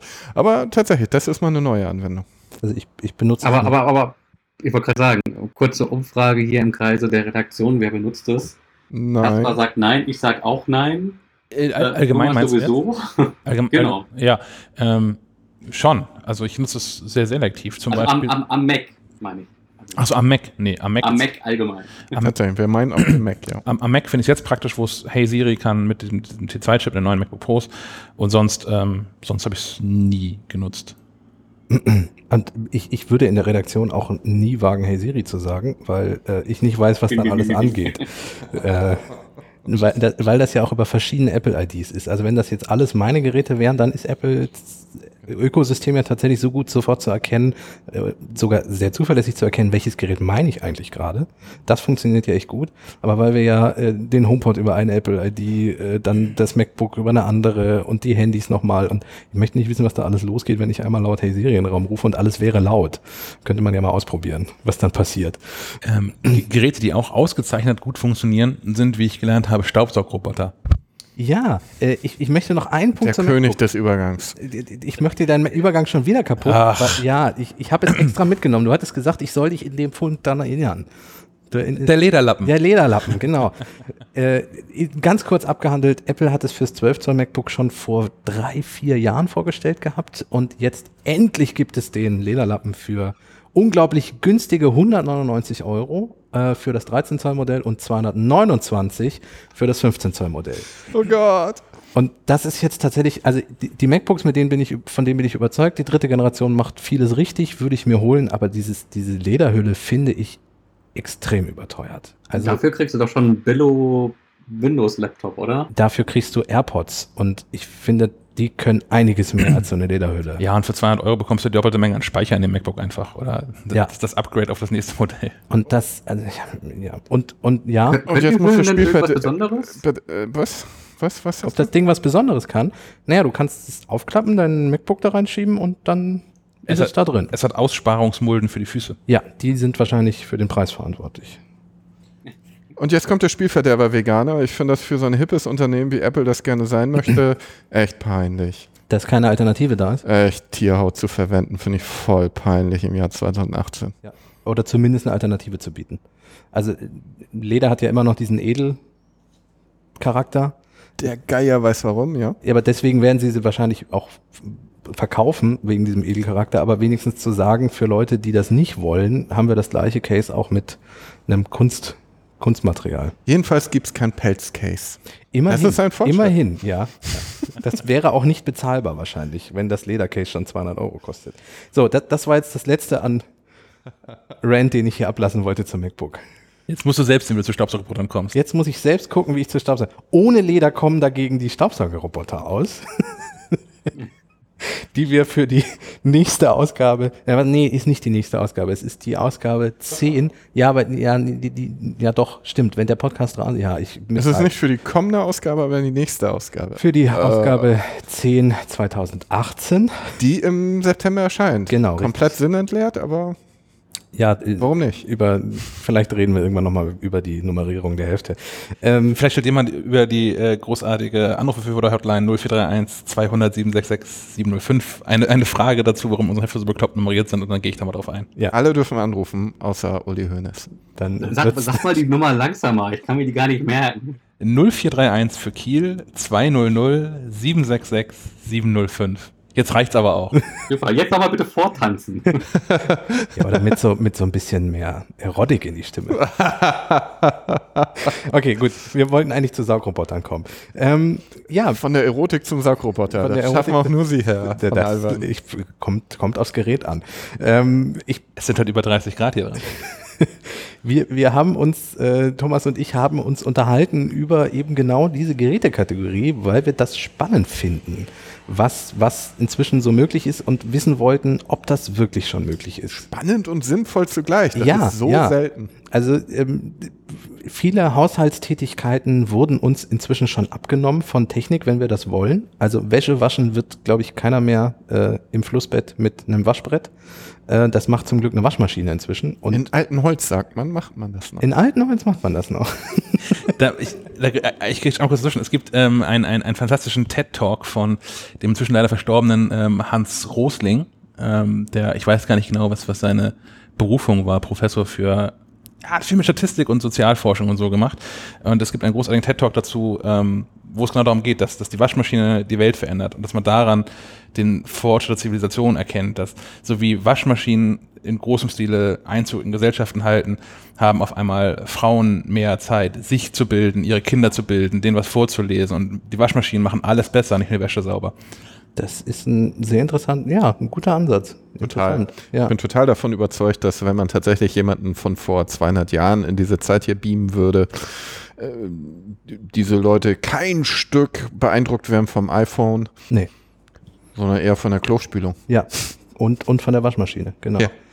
Ähm, Geschirrspüler gibt es auch. Der ist nicht so weit verbreitet wie die Waschmaschine, allerdings auch für viele, die es gerne hätten, jederzeit möglich, sich einen guten Geschirrspüler hinzustellen, der Abwaschen überflüssig macht, zum Großteil. Ähm, nur mit dem Staubsaugen ist es halt so eine Sache. Äh, ich, ich würde fast sagen, dass 99 Prozent der deutschen Haushalte noch locker mit dem Handstaubsauger durch die Gegend laufen. Ähm, und wir wollten einfach mal wissen, ist es tatsächlich schon so, dass man auf das Handstaubsaugen verzichten kann? Dass man seinen eigenen Staubsauger vielleicht in die Ecke stellen oder verkaufen kann und stattdessen automatisch so einen Roboter durchs, durchs Gelände fahren lässt und äh, die Arbeit erledigen lässt. Ähm, ja, um es abzukürzen, es gibt Licht und Schatten, sagen wir so. Also wir hatten drei Geräte im Test. Wir hatten zwei von etablierten Herstellern, einmal Dyson und Vorwerk, die ja im Haushaltsbereich schon sehr große Namen sind. ähm, und sich ihre Staubsaugerroboter auch entsprechend bezahlen lassen. Also die kosten, glaube ich, 1000 und das andere geht um die 800 Euro oder 700 Euro. Ähm, und wir hatten im Vergleich dazu, um mal zu gucken, ob es auch günstiger geht und was günstig, also was dann da so an Leistung rumkommt, einen Roborock, der, glaube ich, von Von der Firma Xiaomi, die Genau. ist vielleicht vielen Apple-Anwendern bekannt. Ähm, Xiaomi gilt so ein bisschen als chinesisches äh, Apple-Copycat. mhm. Ähm, Die machen hervorragende Smartphones, wie ich bestätigen kann, für locker mal ein Drittel des Preises, das die äh, Apple so aufruft für seine Smartphones. Ja. Und hat auch, äh, Xiaomi hat auch einige andere Produkte noch im Sortiment, unter anderem einen Staubsaugerroboter. Und der auch schon in diversen anderen Tests gut weggekommen ist. Und deshalb waren wir sehr ähm, gespannt, was der wohl leistet. Er muss allerdings in den meisten Fällen immer noch importiert werden. Er, Ja. er kann importiert werden über Firmen wie Trading Shenzhen und so weiter. Ist in Deutschland aber bei Cyberport erhältlich. Und von Cyberport, da wollen wir uns nochmal bedanken, ähm, haben wir auch ein Testmuster bekommen. Und der liegt tatsächlich irgendwo bei 400 Euro. Um die 400, genau. Es, ist, es schwankt immer ein bisschen, äh, was ja so bei China importierten Geräten durchaus üblich ist, dass es mal im Angebot dann für 100 Euro weniger und solche Späße gibt, aber um die 400 kostet der im Moment. Ähm, wichtig dazu zu sagen, weil wir auch auf den Import hingewiesen haben, es gibt zwei Versionen. Es gibt eine chinesische Version und es gibt eine EU-Version. Und die chinesische Version kommt ohne den passenden Stecker und spricht auch tatsächlich nur Chinesisch. Ähm, und sprechen ist wörtlich gemeint. Der Roboter spricht nämlich mit einem Ja. als einziger und ähm, er spricht sonst nur Englisch und die Bedienungsanleitung ist auch noch in Englisch vorhanden und die App auch. Wer also ansatzweise verstehen möchte, was der Roboter tut oder äh, wer kein Mandarin spricht, der sollte sich überlegen, ob er nicht ganz bewusst diese EU-Version kauft. Die ist unter Umständen manchmal ein bisschen teurer, aber es hat auch seine Vorteile. Das ist ähnlich wieder wie bei den Smartphones. Es Genau, diese ja. Xiaomi-Smartphones immer in rein chinesischen und in international Versions. Und die äh, EU-Version hat auch das CE-Siegel, was auch nicht ganz unwichtig ist. Und jetzt kommt hier gerade ein Hubschrauber, den ignorieren wir einfach. Da müssen wir durch. Ja. Ähm, Vielleicht ist es auch der Saugroboter. aber der hört sich anders an. Der klopft an der Tür. Aber wahrscheinlich kann man auch einfach mit der Wahl zwischen dem China und dem EU-Gerät einfach auch nur noch äh, entscheiden, von wem man sich abhören lässt. Nee, die gehen, die, Ach, der Herr Schack wieder. Ja, wo du das Thema gerade ansprichst. Also der äh, Roborock, äh, weil wir ihn ja auch gerade erwähnt haben, hat tatsächlich die beste Navigation. Das kann man ja so schon mal raushauen, weil er nämlich mit Laser sich durch den Raum navigiert und eine sehr, sehr detaillierte Karte seiner Umgebung erstellt, die man in der App, alle drei haben eine App-Anbindung, das war wichtig, damit wir auch beim Apple- Apple-Ökosystem wieder angekommen sind. Ähm, alle drei diese App und der Roborock hat die besten Karten, die dann am Ende erstellt werden und navigiert auch entsprechend gut durch alles, um alles herum, nicht durch alles durch, um alles herum äh, und ist in unserem Test so gut wie nie hängen geblieben an irgendwelchen Sachen. Also Kabel sind für jeden Saugroboter das Kryptonit und sind nichts für ihn. Die sollte man aus dem Weg räumen. Ähm, aber so um Tische rum Und Stöcker. Und Stöcker, ja, genau. Da, also Sammys, Sammy Spice Stöckchen von unserem Redaktionshund, äh, die mögen die Saugroboter auch nicht, da fahren sie sich drauf fest. Äh, das ist aber auch völlig okay, da finde ich, das, sowas kann man mal wegräumen, bevor er lossaugt. Ähm, aber um so Stühle, um Sofas rum, sowas müsste ein Saugroboter alleine hinkriegen und das schafft der Roborock problemlos. Nur die Karten gehen tatsächlich, das haben äh, Kollegen ähm, von verschiedenen Tests rausgefunden, die gehen tatsächlich nach China per Cloud die Daten. Also das muss man wissen. Ähm, ja, detaillierte Raumkarten, ob man das haben möchte oder nicht. Ich weiß aber nicht, was damit angefangen wird, ob das, ob das, was damit ausgewertet werden kann, aber die werden in China auf dem Server abgelegt. Das muss man wissen. Als Sicherheitspunkt. Ähm, ja, das hat man mit den anderen Herstellern nicht. Da passiert es nämlich lokal ähm, und die Karten sind auch nicht so detailliert. Also der Dyson zeigt einem noch eine Karte an, wo er war. Und der Vorwerk zeigt einem gar keine Karte in der App. Der navigiert auch mit Laser, ähm, der Dyson als einziger nur mit Kamera. Ähm, und die Daten bleiben aber auch auf dem Gerät, also die wandern nicht irgendwo hin oder werden irgendwo hin gepusht oder sowas. Also das Kamerabild von dem Dyson wird nicht aufgezeichnet, so dass wenn man äh, nackig durch die Wohnung läuft, während der saugt, man sich irgendwie Sorgen machen müsste oder so. Ja. Weil der halt wirklich eine echte 360-Grad-Kamera hat. Also da fährt wirklich ein Gerät mit Kamera durch die Gegend. Das muss man auch wissen. Und wie gut sind die jetzt? Ähm, der Dyson saugt hervorragend, navigiert aber leider am schlimmsten. Ist auch am lautesten? Äh, Ja, nee, ja, du kannst zwei Stufen einstellen, leise und laut. Ähm, der Dyson ist in der lauten Einstellung so laut wie ein richtiger Hausstaubsauger, schafft aber auch ungefähr so viel aus dem Teppich rauszuholen. Also es ist erstaunlich, was der für eine Saugleistung hat. Genau, der Lackmustest für uns war ähm, äh, der Ort im Büro, wo Sammy, Ja. der Bürohund, liegt. Und Sammy, wenn man das vielleicht schon mal bei uns auf Instagram gesehen hat, Sammy hat viel Haare. Das ist also so ein laufender ähm, Flocati-Teppich. Und auch dicke, blonde Haare. Ja, und das ist also wirklich eine Herausforderung, die wegzusaugen. Also unsere Reinigungskraft ist schon mehrmals darin gescheitert. Ja, aber hat aber auch nicht den besten Staubsauger, muss man einfach sagen. Ja, muss man zur Verteidigung mal sagen. Genau. Ähm, für den Dyson ist das überhaupt kein Problem. Der fährt da drüber und saugt die weg, wie wenn das nichts wäre. Ähm, und den kann man auch, äh, wir haben sie ja regelmäßig fahren lassen, der ist tatsächlich auch von der Saugleistung her so, dass wenn er den Raum komplett saugt, weil er sich nicht festfährt, äh, dann ersetzt er am ehesten auch so wirklich einen Handstaubsauger, was die Leistung betrifft, was die Saugleistung betrifft. Also das, das hat sehr überzeugt. Dyson hat aber auch angeblich äh, über ein Jahrzehnt Entwicklungsarbeit in das Gerät gesteckt. Ähm, Und trotzdem fährt er sich fest. ja, in der, in der Software mangelt es so ein bisschen, ja, an Intelligenz möchte ich nicht sagen. Also bei mir war zum Beispiel eins der Probleme im Test äh, eine relativ breite Fußleiste. Er hat einen kleinen Panzerkettenantrieb, so Gummiketten hat er. Äh, Die anderen setzen auf Räder als Antrieb und mit den Gummiketten kommt er wirklich überall drüber und er ist auch unermüdlich. Er fährt überall hoch, ist ihm kackegal, wie hoch das ist. Nur die Fußbodenleiste ist in dem Fall so breit, dass er das plötzlich für eine Treppenstufe hält und nicht mehr runter möchte. Und er fährt aber leider auch nicht an der Stelle wieder zurück, wie er draufgefahren ist auf die Fußbodenleiste, sondern er bleibt auf dieser Fußbodenleiste stehen, weil er auch auf der Rückseite feststellt, oh, da geht's ja runter. Und dann ruft er um Hilfe, steht zwischen zwei Räumen auf dieser Fußbodenleiste und denkt, er kommt da nicht mehr weg und hört auf zu saugen.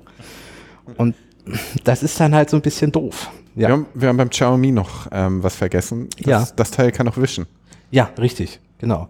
Da, also ich, ich wollte zum Xiaomi nochmal zurück. Ah, oh, shit. Ähm, Vorwerk hat, ähm, die, hat eine etwas schlechtere Saugleistung als der Dyson, aber auch nicht so, dass man sagt, das wäre wirklich übel, sondern der kriegt auch die Hundehaare problemlos weg, der Vorwerk, und hat ähm, von der Navigation her landet er auch im Mittelfeld. Also navigiert ganz gut ähm, mit dem Laser, das funktioniert einigermaßen okay, aber fährt sich halt auch manchmal fest und wirkt ein bisschen chaotischer als zum Beispiel der Xiaomi.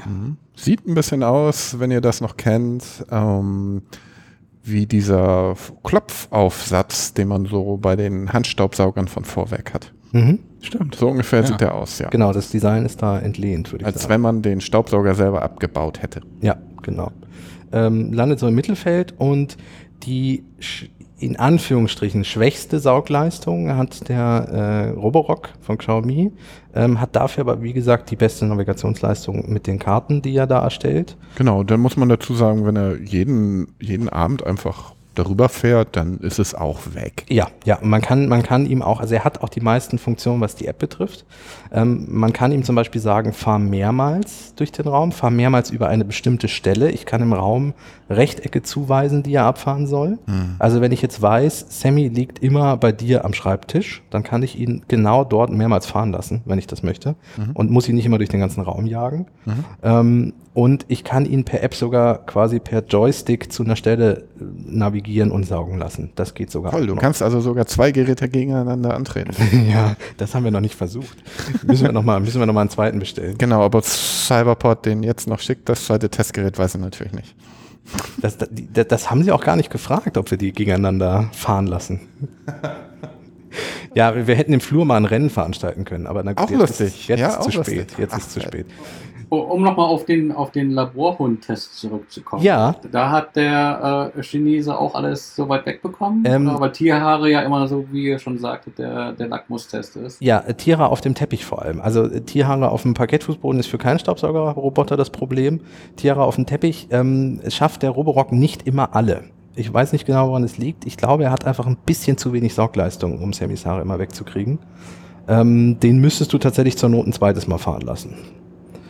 Bei, bei, bei Sammys Haaren. So ein bisschen ähm, das Problem aller ist, dass die der interne Speicher, hätte ich beinahe gesagt, Na, da wo reingesaugt wird. Du meinst den, den Staubbehälter? Den Staubbehälter, der ist relativ schnell voll, oder? ja, ja. Also es ist nicht so, wie ihr das vielleicht kennt, dass ihr, wenn ihr einmal beim Rossmann irgendwie so einen Staubsaugerbeutel gekauft habt, dass ihr damit irgendwie ein halbes Jahr rumlaufen könnt. Nein, so ist es nicht. Man muss relativ häufig lernen, oder? Ja, im Grunde würde ich das tatsächlich nach jedem Saugvorgang einmal machen. Ähm, der, der, alle drei sind ähm, beutellos, also man muss keine Beutel kaufen und Würde ich reinlegen. eigentlich, ne? Ähm, ja, ist, ist, Eine scha- ganze. Zubehörindustrie wird zusammenbrechen. Ist auch bei den Handstaubsaugern so im Moment der Trend, dass das zum Beutellosen geht. Ich habe auch von nichts eine Ahnung. Ist das so? Ja, ich, ich, ich habe ich hab schon keinen Beutel mehr zu Hause, weil ich auch immer die falschen gekauft habe. Das war auch immer eine Katastrophe. Ja, aber wie kann man sowas machen? Das, das habe ich bisher so gesehen, wie ähm, diese, also nicht elektrischen Rasierer. Da verdient man sich doch dumm und dösig die Firmen Gillette und Wilkinson an, nicht am Rasierer selber, sondern an den Klingen. Ja, und, ja, aber irgendwie scheint das da bei den Firmen, bringen sie nicht auf doofe Ideen. Die Äh, schießen sich alle ins Knie. Ähm, du kannst auch äh, bei dem Vorwerk zum Beispiel, den kannst du auch aussaugen, den Staubbehälter, ohne ihn rausholen zu müssen. Das ist auch noch eine ganz tolle Funktion, die nicht ganz unpraktisch ist. Das heißt, ich muss einen weiteren Staubsauger als Zubehör für meinen Staubsauger Wenn du kaufen? eh schon einen hast, also den, den kaufst du jetzt nicht als Zubehör, dann kannst du deinen normalen Staubsauger dranhalten und leer saugen. Aber eigentlich musst du bei allen kurz eine Klappe öffnen, den Behälter rausholen, ihn über den Mülleimer einmal öffnen, ausleeren und dann hat sich die Sache erledigt. Ja, du siehst, du kannst, du kriegst nochmal ein sehr enges Verhältnis zu deinem Staub. Okay. Wie, wie ist das dann mit, mit, mit Filtern? So aktuelle Staubsauger werben mehr Ja. mit HEPA, sonst was, Ja. Aktivkohle, Allergiker, überhaupt und sowieso. Der- Dann auch zum Austauschen, weil irgendwann sind die Filter ja auch dicht. Ja, der, der Vorwerk, ähm, also alle haben Filter drin ähm, und der Dyson ist explizit auch für Hausstauballergiker geeignet. Ähm, als Funktion geben sie das auch an. Der, die haben extra Filter drin, so dass nichts am Staub rausgeht.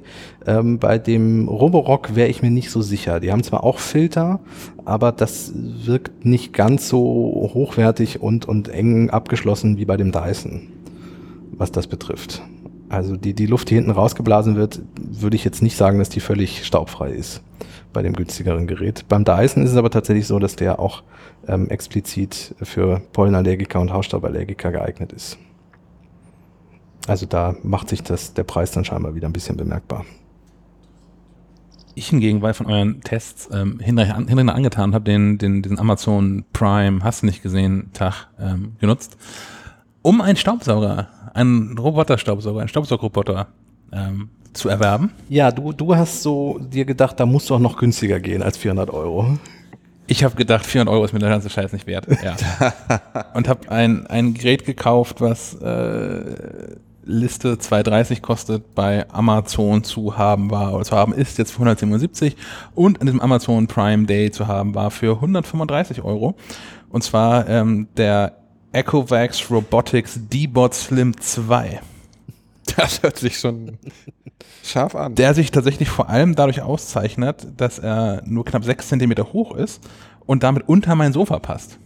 Was tatsächlich ein gutes Argument ist, weil äh, unter meinem Sofa sieht aus, wie es unter Sofas halt so aussieht, wo man mit normalen Staubsaugern nicht hinkommt und man trägt die Sofas selten weg.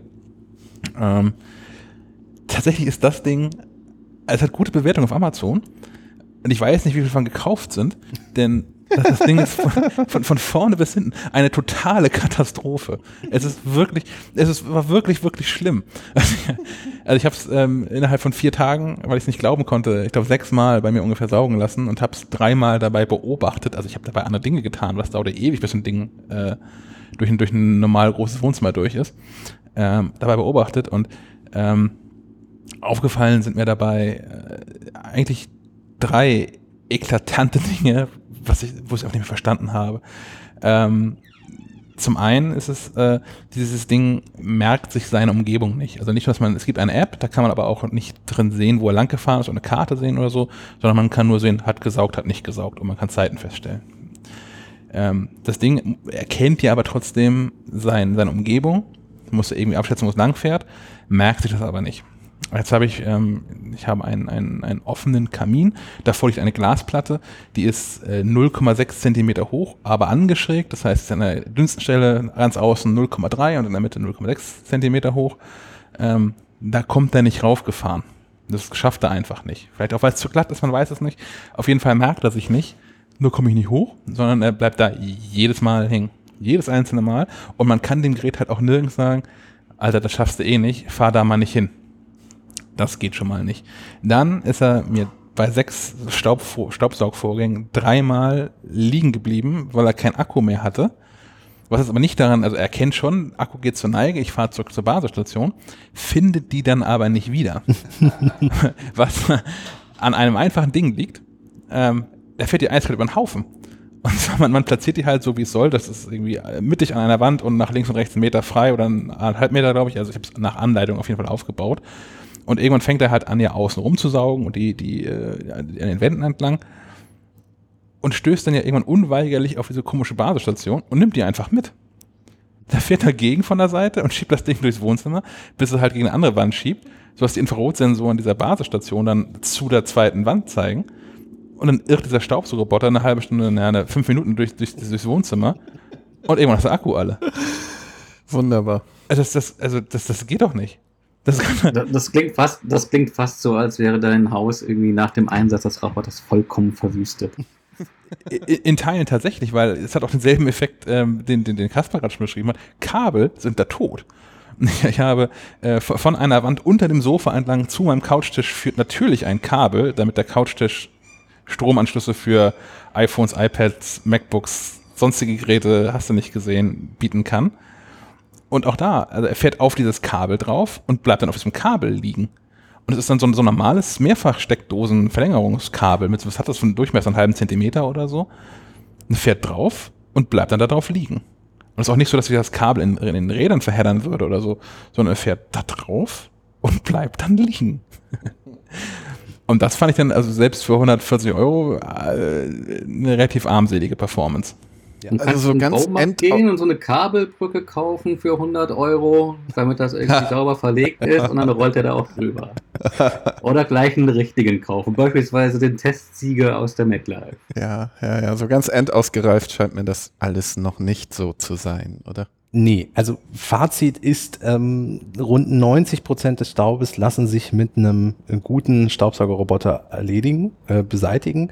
Nur ist es beim, am Anfang ein bisschen arbeitsintensiv. Man muss die Wohnung quasi so einrichten, wie es für den Staubsaugerroboter passt. Das ist im Moment leider noch der Fall. Kannst du das nochmal sagen, den Satz bitte? Man muss die Wohnung so einrichten, dass es für den Staubsaugerroboter passt. Also alles an Möbeln raus. genau. Nein, im, im, im Grunde sind wirklich Kabel gucken, dass man die entweder aus dem Weg räumt oder so in die Ecken oder an die Wand irgendwie ranlegt, dass er da nicht drüber fahren muss. Ähm, und man muss die ersten ein, zwei Fahrten mal dabei bleiben, um zu gucken, ähm, was sind vielleicht Hindernisse, bei denen er Probleme hat. Also bei mir hat sich rausgestellt, ich habe einen Kleiderschrank, der unten offen ist, also der hat Füße und unter den Füßen ist natürlich nichts, da ist Luft, nur hat er vorne so eine leichte einen Rundbogen aus Holz unten an der Fußleiste. Und in der Mitte passt der Dyson perfekt durch. Natürlich nur an den Seiten nicht mehr. Und der Dyson fährt jedes Mal absolut zielsicher, genau in der Mitte unter meinen äh, Kleiderschrank, fährt dann bis an die Wand, fährt fünf Zentimeter weiter und will dann zurück. Und da kommt er natürlich nicht wieder raus. Das heißt, unter meinem Kleiderschrank ist es immer super sauber und er kommt aber nicht mehr raus und meldet sich dann und möchte gerettet werden. Sowas muss man mal nachgucken. Dafür kann Dyson nichts, dass ich genau dieses Ding mit der Rundung habe und das genau passt. Doch, Dyson ich schon, weil es ist, ist auch reingefahren. Das Ding merkt doch, wo es ja, reingefahren ist. Das ist und natürlich eine Karte davon. Ja. Warum fährt er nicht auf derselben Spur zurück? Das ist ja das gleiche Problem mit der Fußbodenleiste. Warum fährt er nicht an der Stelle wieder runter von der Fußbodenleiste? Ja, also da könnte man wirklich nachbessern. Ähm, aber sonst, wenn man die ersten ein, zwei, drei Fahrten hinter sich hat und die kleinen Hindernisse ausgeräumt hat, dann funktioniert es auch. Ich kann, ich verstehe aber auch viele, die sagen, darauf habe ich im Moment noch keine Lust. Also wer problemlos seinen Handstaubsauger ersetzen möchte, der muss wahrscheinlich noch zwei, drei Entwicklungsjahre warten. Ähm, die Geräte sind aber auf einem guten Weg, kann man so sagen. Wird denn bei, gerade bei Dyson, was die ja ein sehr hochpreisiges Gerät anbieten, auch regelmäßig mit, mit Updates nachgebessert? Habt also, ihr da irgendwie einen Blick auf die, auf die uh, History der, der Updates, dass ihr sagen könntet, ja, Dyson ist da zumindest dran und, und legt äh, Stück für Stück nach? Oder ist das quasi gekauft wie gesehen und eine Blackbox, wo äh, nie weiter was mit passieren wird und man dann halt tatsächlich zwei, drei Jahre warten muss, bis das Mhm. Nachfolgemodell rauskommt, das dann deutlich besser sein wird, vermutlich. Also Dyson sagt, dass Updates weiterkommen regelmäßig. Als wir ihn ausgepackt haben, gab es natürlich auch erstmal ein Update. Das trifft auf alle Hersteller zu. Also du musst die dann auch erstmal, das musst du mit einem normalen Staubsauger nicht. Du musst erstmal updaten. Ähm, das ist auch noch so ein Nachteil. Äh, in der Zeit, in der wir ihn getestet haben, in den sechs, sechs, acht Wochen, war jetzt kein neues Update da. Also die werden über die Apps eingespielt. Ähm, müsste man im Auge behalten, aber das wären tatsächlich Dinge, die Dyson, glaube ich, über die Software regeln könnte. Also die Technik ist da ähm, und diese Navigationsfehler, wenn er sich wirklich merkt, wo er lang gefahren ist und dann genau da zurück, dann würde das viele Probleme schon lösen. Aber Herr Schack, Sie haben doch tatsächlich auch Mähroboter Oh ja. parallel dazu im Einsatz gehabt. Ist natürlich, man muss dazu sagen, ähm, es ist ja immer noch kein Videopodcast. Also Mähen fällt zurzeit hier in Schleswig-Holstein ein bisschen, bisschen schwer. Da, wo mal Gras war, ist eine merkwürdige braun-gelbe Gelbe, ja. Fläche. Nennt Das sich ist das- Wüste, glaube ich, oder Steppe. Das ist das größte Problem. Ich habe tatsächlich, ähm, als, als, als Thomas und Kasper mit Staubsroboter ankamen, dachte ich, ich bin hier der Chefredakteur, das kann ich nicht besitzen lassen. Ich muss da was draufsetzen. Mähroboter. Was ist noch größer und noch teurer? Mähroboter. Was du noch gar nicht weißt, wir machen nächsten Monat Fensterputzroboter. Oh Mann. Jedenfalls habe ich tatsächlich zu Hause jetzt ähm, zwei, zwei Mähroboter äh, stehen von Gardena und von, von Bosch. Und ähm, das Die fahren jetzt bei dir durchs Wohnzimmer. Die fahren es ja tatsächlich mehr oder weniger schon. Also der, der Aufbau ist äh, ziemlich identisch. Ähm, nämlich insofern, als dass man irgendwo draußen eine, eine Basisstation zu äh, ähm, anschließen muss. Die muss auch Strom haben natürlich. Ähm, ein bisschen, ein bisschen überdacht, damit ähm, dass das Wetter, dem, dem, dem, das Wetter und, und Strom sich nicht in die Quere kommen und schlägt dann in so einem Abstand von so, ich schätze mal, so 75 Zentimeter Pflöcke in den, in den Rasen ein, so nämlich um die äh, um die Fläche herum, wo das Ding dann hinterher mähen soll und spannt da so ein Draht drin und daran erkennt das dann halt, äh, da ist ein Strom drauf und das, also ein schwacher Strom drauf und daran erkennt das Ding dann, wo es langfahren soll, beziehungsweise wo es nicht drüber fahren soll. Ähm, Nicht zum Nachbarn rüber und die Blumenbeete leer. ja, oder die eigenen Blumenbeete oder auf die Straße oder so. ähm, Ich suche meinen Staubsaugerroboter, äh, meinen Mähroboter. Sieht man dann immer an den Laternen, wie wenn eine Katze entlaufen ist. Ja, äh, tatsächlich habe jetzt auch schon sowohl die Menschen von Gardena als auch von Bosch, die so freundlich waren, uns zur Verfügung zu stellen, schon mehrfach nachgefragt, ähm, ob ich denn schon was sagen könnte und wie der Test so läuft und so. Und ich, ich muss denen tatsächlich seit mehreren Wochen sagen, was, was Thomas gerade schon gesagt hat. Ich habe da jetzt so zwei Mähroboter stehen, die nichts zu mähen haben, weil nichts wächst. Es sind hier einfach seit, es sind hier seit, seit drei Wochen, äh, sind hier Wüstentemperaturen, für schleswig-holsteinische Verhältnisse zumindest. Der, der Rasen ist nahezu vollflächig verbrannt. Die haben da beide einmal drüber gemäht und ja, das hat auch ganz gut funktioniert, aber dass man das, dass davon eine Testreihe sprechen könnte, wäre jetzt mutig. Ja, und dir für jeden Mähroboter, den du bestellt hast, einen neuen Flocati-Teppich zu kaufen, den du dann abmähst, das Ja. geht ins Geld. Und ich bin natürlich auch, das, das ist das, das Schlimmste, aber ich bin natürlich auch Depp der Nachbarschaft. Ne? Also niemand hat bei uns in der Ecke so einen Mähroboter, habe ich noch nirgends gesehen, gehört, in keinem der anderen äh, Gärten. Ähm, ich bin der Depp, der zwei davon hat. Und die machen nie was. Die stehen da einfach nur rum. Weil, naja, was sollen sie halt tun? Also ich habe tatsächlich da, da, wo sie stehen, an, an der Gartenhütte, das ist so, so, so ein zwei, zweieinhalb, drei Quadratmeter große Fläche, äh, wo die Gartenhütte beinahe ganztägig Schatten spendet, da wächst so ein bisschen was. Das heißt, die könnten einmal hin und her ruckeln und das wäre es dann auch. Ähm, tja, die armen Roboter haben nichts, finden nichts zu Ja, mähen. verschiebt sich, ne? Es gibt wahrscheinlich auch für Mähroboter keine HomeKit-Anbindung, oder? Apples, äh, Apples Smart Home Automatisierung. Ähm, nein, also die, die beiden haben ähm, eine App und äh, Bosch ist auch so freundlich, mir da eine, eine Vorabversion zukommen zu lassen oder haben sie schon, ähm, die noch ein bisschen mehr kann als das, was aktuell ähm, die offizielle App kann. Ähm, man kann damit halt, man, man kann Zeitsteuerung, man kann Flächensteuerung, man kann Kurskorrekturen und das kann schon recht viel. Das kann noch mehr, als ich bisher so in diesen ähm, Saugroboter-Apps ähm, gesehen Mhm, habe. mhm. Ähm, ist vielleicht auch nochmal wichtiger, weil der Saugroboter fährt im Zweifel irgendwo gegen und fährt dann zurück und das war's dann. Weil, aber wenn, wenn so ein Mähroboter mit seinen, mit seinen Scheren irgendwo drüber juckelt, ähm, das kann gefährlicher sein. Ist vielleicht gar nicht verkehrt, dass man auch ein bisschen mehr justieren kann und so. Ähm, aber nein, also HomeKit-Anbindung haben die alle leider nicht. Äh, Gibt es auch bei Staubsaugern erstaunlicherweise nicht. Also eine Funktion, die ja vielleicht sinnvoll wäre, wäre, dass man äh, zentral über eine App die Geräte dann mal über die Home-App steuern könnte und sie per Siri auf den Weg schicken kann. Das kann man ja nicht mit, mit den Geräten. Keine lässt sich an Siri anbinden. Ähm, du kannst maximal teilweise Alexa Plugins installieren, um oder ähm, Google Home, um, um die Dinger starten zu lassen, aber Siri kannst du nicht anbinden. Also ähm, an, an das Apple Smart Home lassen sie sich noch nicht einbinden. Ich weiß nicht, ob die Hersteller einfach ähm, das noch nicht kein Interesse dran haben oder die Hürden zu hoch sind, die sich vielleicht bieten würden. Tatsächlich weiß ich noch nicht mal, ob Apple ähm, Staubsauger schon vorgesehen als Gerät Als Kategorie, genau. Die müssen ja auch. Das muss ja auch auf der Seite ja, funktionieren. Ja, das weiß ja. ich ehrlich gesagt jetzt gerade nicht. Äh, kommt vielleicht noch, aber da wir ja ein Apple-Magazin sind, wollte ich es nochmal kurz erwähnen, dass das halt wirklich nur iOS-Apps jeweils für die eigenen Hersteller gibt und dann man Ja. darüber sich dann bedienen muss. Ähm, ja, von daher während der, der Test der Mähroboter in der nächsten Ausgabe sicherlich enthalten sein wird. Ähm, Ja, hoffentlich. ist das mit diesen Mährobotern noch ein bisschen fraglich. Also ich hatte jetzt gestern auf, auf dem Dorf, wo ich wohne, gestern zum ersten Mal seit drei Wochen war ein bisschen Regen für eine Dreiviertelstunde. Mal gucken, ob das reicht, ob sich, da, sich der Rasen von den letzten, der letzten Dürreperiode erholt. Bisher sieht das nicht so aus. Aber Man sah Herrn Schack nackig in alten Holz rumspringen. Regentanz. Regentanz. Hat aber genützt. Sind die denn eigentlich wasserdicht? Also wenn ich den jetzt automatisch fahren lasse und es kommt ein Wolkenbruch, tut das den ähm, gut, ja, die sind, die sind wetterfest. Okay. steht da drauf. Ähm, gleichzeitig verkaufen beide Hersteller so, ein, so, ein, so quasi so eine Garage für die Dinger, so ein, ein Plastiküberwachungsteil. Ähm, pff, das weiß ich nicht, finde ich jetzt irgendwie doof. Und Ja, aber da- das heißt, permanent draußen stehen lassen wäre nicht so eine gute Idee, aber wenn die mal bei einem Wolkenbruch nass werden, weil ich nicht mitbekommen habe, dann ist nicht so also schlimm. man, die, die, es raten schon beide davon ab, dass es vielleicht sinnvoll ist, die Dinger, wenn dann auch diese, diese Rasenmähsaison vorbei ist, dann noch wegzuräumen und nicht draußen überwintern zu lassen. Ähm, ansonsten hat es, glaube ich, auch äh, optische, optische Gründe. Das heißt, wenn du das Ding an der falschen Stelle parkst und den ganzen Tag die Sonne drauf ballert, dass sie halt auch irgendwie ausbleichen und irgendwann einfach scheiße aussehen.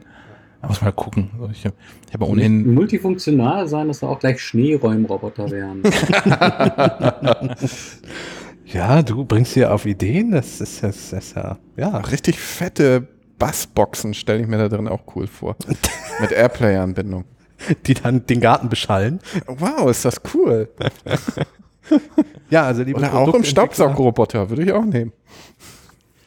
Äh, ja, aber wie, äh, wo ich gerade hin wollte, äh, während die Staubsaugerroboter den sicherlich eingesetztes Heft finden werden mit den Mährobotern, ich bin mir nicht so sicher und ähm, ich bin äh, se- sehr dankbar, dass sowohl Bosch als auch Gardena, da bisher ein, ein, Nachsehen haben. Und äh, Inserier doch einfach mal oder mach über Kieler Leben einen Aufruf mit, ey, gartendicht, muss gemäht werden, Genau. ich komm vorbei. Hat jemand Gras für mich? Umsonst. genau. Mal gucken, was für Antworten kommen. Oder ruft an, wenn ihr Rasen für Herrn Schack habt. Ja, ja, Rollrasen in die Redaktion. Ja, das, ob wir das durch die Buchhaltung durchkriegen, dass du eine Ladung Rollrasen bestellst? Den kriegen wir gesponsert. anrufen darf dann auch Lothar Matthäus, der bei Bayern München ja nicht mal Greenkeeper werden durfte. oh Mann. Ja, Ja, gut. Gut, wir, wir können noch mal Roboter. äh, ans, ans, ans ganz Ende Ja. streiten. Oder ich ziehe ich zieh ein Thema vor. Wir haben noch ein, ein Apple-Thema, nämlich tatsächlich auch noch. Ähm, das nur so als, als Randnotiz. Apple hat verkündet, ähm, dass sie einen Fotodienst einstellen werden. Da ähm, hat jetzt hier keiner groß aufgeweint. Ich habe tatsächlich auch tatsächlich wirklich genutzt, weil ich habe dann gerne mal so für, für Großeltern und Eltern so Fotobücher und so gemacht und auch tatsächlich einfach Fotos da direkt bestellt, weil die immer sehr schnell und in sehr guter Qualität und zu einem fairen Preis gekommen sind. Ähm, das hört jetzt auf. Es gibt aber schon seit über einem Jahr die Möglichkeit, äh, entsprechende Erweiterungen für die Fotos-App auf dem Mac zu schreiben. Das haben inzwischen auch, ähm, ich weiß es von zwei deutschen Anbietern, Whitewall und eFolor, ja, haben das auch schon getan. ja. Äh, man kann sich deren, deren Fotobuchmach-Apps im App Store laden und die kommen auch automatisch mit einer Erweiterung für die Fotos-App und man kann dann aus der Fotos-App heraus bei diesen Anbietern Fotos bestellen. Das haben wir ähm, noch nicht getan, äh, werden das aber für eine der nächsten Ausgaben tun und zwar gemeinsam mit den Kollegen von der ähm, Digital Foto, wo man dann so ein bisschen gucken kann, äh, da haben wir vielleicht das bessere Auge auf Prozesse und auf die Apps und wie das alles so läuft und was besser sein könnte. Und die haben dann hoffentlich das bessere Auge für, für Fotoqualität, wenn man das mal vergleicht mit weiß ich nicht, die tragen doch bestimmt noch immer ihre SD-Karten an irgendeine Dunkelkammer und machen da aus ihren SD-Karten in irgendwelchen Wasserbecken Bilder oder wie das so funktioniert. Ich bin da nicht so auf dem Laufenden. Aber die, die, die werden das besser beurteilen können als ich, wenn ich ein Foto in die Hand gedrückt bekomme. Ähm, deswegen werden wir uns da auch nochmal dann äh, der einst qualifiziert dazu äußern. Können jetzt aber springen zu einem Thema, von dem ich genau gar keine Ahnung habe. Ja, ja, ich ahne, worauf du hinaus möchtest. Ich nicht. Äh, ja, unser alternatives Betriebssystem. Fuchsia. Fuchsia, ich sage ja immer Deutsch Fuchsia. Ja, und ich konnte mir eine Zeit lang nicht überlegen, wie man das aussprechen soll, ohne despektierlich zu wirken. Fuchsia? Jetzt gucken mich alle an. Bin Ja. ich der Einzige, der Ja, irgendwie so bin- komisch gedacht hat? Ja, Naja, äh, tut mir leid, tut mir leid. Wir werden das eines Tages nochmal Ausdiskutieren. ausdiskutieren. Wie ich erst dachte, wie man es ähm, betont. Mir schwant was, aber Okay, ich, da, da möge jeder selbst drauf kommen. ich stehe noch auf dem Schlauch. Okay.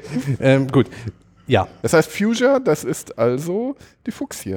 die Fuchsie, genau. Eine, eine Pflanze, die nach einem Herrn Fuchs benannt ist, ein Botaniker. Äh, deswegen war Wikipedia übrigens bei mir auf dem MacBook noch offen. Okay. Ähm, ja, äh, Nachtschattengewächs, aber das hat alles nichts mit dem Betriebssystem zu tun. Äh, es handelt sich um ein Google-Projekt. Wir hatten im letzten Podcast schon drüber gesprochen. Ich glaube, du hast es gesagt, Thomas. Google probiert auch gerne einfach mal Sachen aus und, und macht einfach mal ähm, und entwickelt seit, ich weiß nicht wie lange, aber seit über einem Jahr, seit zwei Jahren, glaube ich schon, drei Jahren, ein ähm, Betriebssystem, was einen etwas anderen Ansatz hat als das Android bisher hat. Es ist nicht so, dass Google das jetzt in die Richtung entwickelt, dass sie sagen, dieses Betriebssystem soll zu 100 Prozent irgendwann mal ganz sicher Android ersetzen. Ähm, aber man entwickelt es trotzdem, um mal verschiedene Dinge anders zu machen und ein paar Dinge neu zu machen. Apple, äh, Quatsch, Apple. Google ist verrückt genug. Ja. Genau. Genau. Ähm, die stellen sich einfach hin und sagen, ach, wie ich letztes Mal schon gesagt habe, weg damit alles neu. Ja, das ist, es wirkt nämlich so ein bisschen so, weil Android hat ja, ähm, also ist das meistverbreitete Betriebssystem für, für, für Smartphones und mobile Geräte, ähm, hat aber natürlich auch ein paar Nachteile, die sich im Laufe der Zeit einfach durch das his- historische Wachsen dieses Betriebssystems auch ergeben haben. Also zum Beispiel ein Problem ist ja, dass Sicherheitsupdates zwar von Google bereitgestellt werden, aber einen unglaublich langen Prozess von der Smartphone-Hersteller guckt nochmal drüber, äh, derjenige, der dem Mobilfunknetz betreibt, guckt auch nochmal drüber, ob das vielleicht sinnvoll ist. Dann werden viele Geräte gar nicht mehr abgedatet, weil die angeblich zu alt sind und sowas. Also ich glaube, rund nur 9% der Android-Nutzer steigen relativ schnell auf die neueste Android-Version um, äh, weil sie anders gar nicht können, weil es nicht bereitgestellt wird. Genau. Das ist auch einfach eine Verkaufskrücke von vielen Herstellern. Ja. Davon gehe ich einfach mal aus. Genau, ja. Du sollst das neueste Modell kaufen, damit du auch das neueste Android hast. Genau, und bei Fuchsia will Google halt quasi, bei Fuchsia will Google einen anderen Weg gehen und ja, diese ganzen Stationen, die dazwischen sind, vielleicht auch einfach mal umgehen. Ähm, Grundidee ist, dass das Betriebssystem vielleicht auch irgendwann mal auf allen Google-Geräten laufen wird. Also Ich finde, ich finde da den Weg sehr äh, vielsagend, den Google beschreitet. ja, Als erstes soll es nicht auf den Lautsprechern laufen. genau. Ähm, ein Das ist Grund, lustig, wie, wie da gedacht wird. eine Grundfunktion und das ist, ähm, also ich glaube, Google hat sich einfach vor ein paar Jahren hingesetzt und überlegt, wenn man jetzt ein Betriebssystem machen würde, wie müsste das aussehen? Ich glaube, aus dieser Idee ist dieses Programm entstanden ähm, und ein wichtiger Punkt ist zum einen eben Sprachassistenten ganz elementar mit einzubinden und das als wichtigstes Feature auch mit anzusehen. Deswegen sollen die auch als erstes auf Sprachassistenten kommen. So in zwei, drei Jahren kann es irgendwann soweit sein, dass die auf Smart Home Produkten landen, diese, dieses Betriebssystem, und dann später Stück für Stück sich auf andere Geräteklassen ausweiten. KI und also künstliche Intelligenz Mhm, und genau. Sprachsysteme Sprachsysteme und sind so die wichtigsten Projekte. IT-Sicherheit auch. Ja. Ist tatsächlich auch ein wichtiger sind Aspekt. so die wichtigsten Projekte, die bei Google zurzeit laufen. Ja. Da ergibt es Sinn, was ganz Neues zu machen. Mhm. Und Google ist einfach flexibel genug, das auch zu tun. Ja, und hat ähm, Lust und Geld, da im Moment 100 Mitarbeiter schon dran, rund 100 Mitarbeiter arbeiten zu lassen, sagen zumindest interne äh, Ja. Quellen, die Bloomberg, glaube ich, aufgetan hat. Ähm, und tatsächlich auch Leute dran zu setzen, die relativ große Namen haben und schon bei der bei anderen großen Entwicklungen dabei waren. Ähm, also da tut sich was bei, bei Fuchsia. Interessant ist auch, dass die nicht auf dem Linux-Kernel aufsetzen werden oder irgendein Unix-Kernel, Sondern sondern, eigenen. was eigenes haben. Zircon heißt das Ding. selbst entwickelt. Ähm, Linux-Kernel hat natürlich den Vorteil, dass es eine große Basis hat und dann mit vielen Geräten kompatibel ist. Bei diesem selbstentwickelten Ding könnte das sein, dass dann gerade auch ältere Geräte oder Geräte, die nicht darauf optimiert sind, dann so ein bisschen aus dem Support rausfliegen. Aber du hast natürlich auch den Vorteil, dass du die ganzen Altlasten, die so ein Linux-Kernel unter Umständen mit sich bringt, einfach nicht hast, weil du halt eben von Grund auf neu anfängst. Das heißt, auch die Größe des Betriebssystems soll sehr klein und optimiert sein. Und vor allen Dingen Google hat die totale Kontrolle über die Software, wenn Ja. sie ihren eigenen Kernel haben. Ganz genau. Übrigens ist Zircon, wer sich jetzt fragt, wie Google auf so einen Namen kommt, ist ein Mineral und zwar ein Misch aus der Mischkristallreihe. Sehr interessant. Keine Süßigkeiten mehr. Nein, keine Süßigkeit Ja, mehr. das fällt auf. Keine Süßigkeiten mehr bei den Produkten, genau. Ja. Äh, ja, also wir werden frühestens in zwei, drei Jahren davon dann mehr hören, nehme ich mal stark an. Ähm, Google geht damit aber auch offener um, als das zum Beispiel bei Apple wäre. Es kann ja sein, dass Apple auch schon an sowas lange arbeitet, aber das werden wir nie erfahren, bis es soweit ist, bis es mal vielleicht rauskommt. Google hat einen Teil des Codes sogar schon auf GitHub veröffentlicht. Ähm, hat kein Roadmap rausgebracht, so nach dem Motto, in drei Jahren wollen wir definitiv das und das damit machen, aber lässt halt wirklich 100 Leute daran arbeiten und Warum sollten sie auch? Es funktioniert ja. Das, was Eben, sie haben, ja. funktioniert. Android funktioniert. Chrome OS funktioniert Ja. viel besser, als sie jemals geglaubt haben.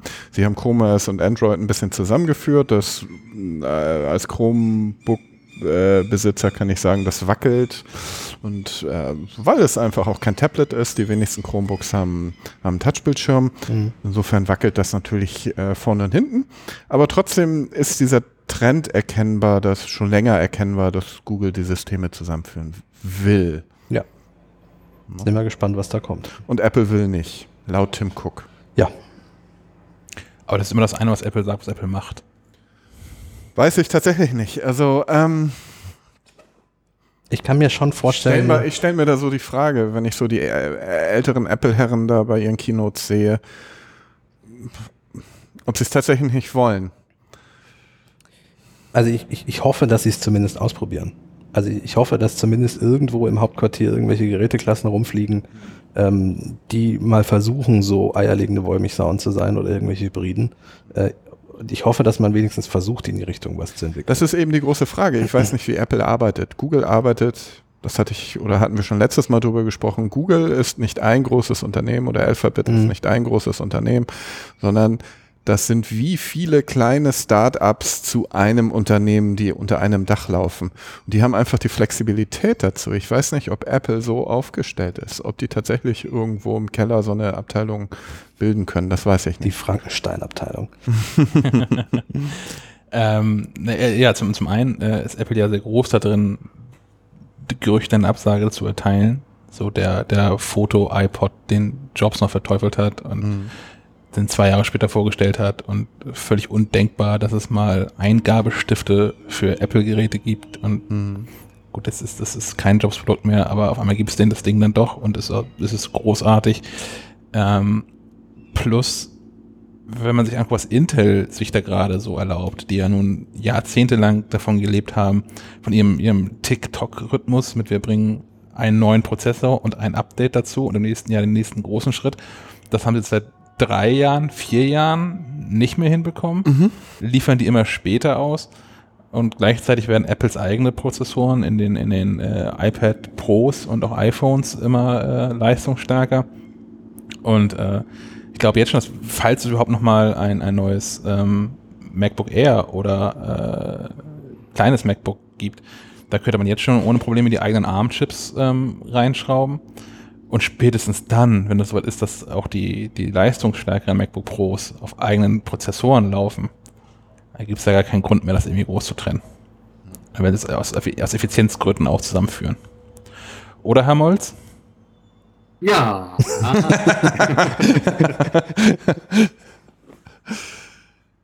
Ach, das war's schon. Das war schon. ja, ja, genau. Also Ich, ich, stimme, ich stimme vollkommen zu. Ja, wie, wie vorab gesagt, ich, ich schmelze hier weg. Das tun wir alle. Ja, ich, ich, aber wir Tun die sind, ja auch, Besten unter uns. wir sind ja auch thematisch, Frag mal Sammy. glaube ich, langsam schon beim Ende angekommen, oder nicht?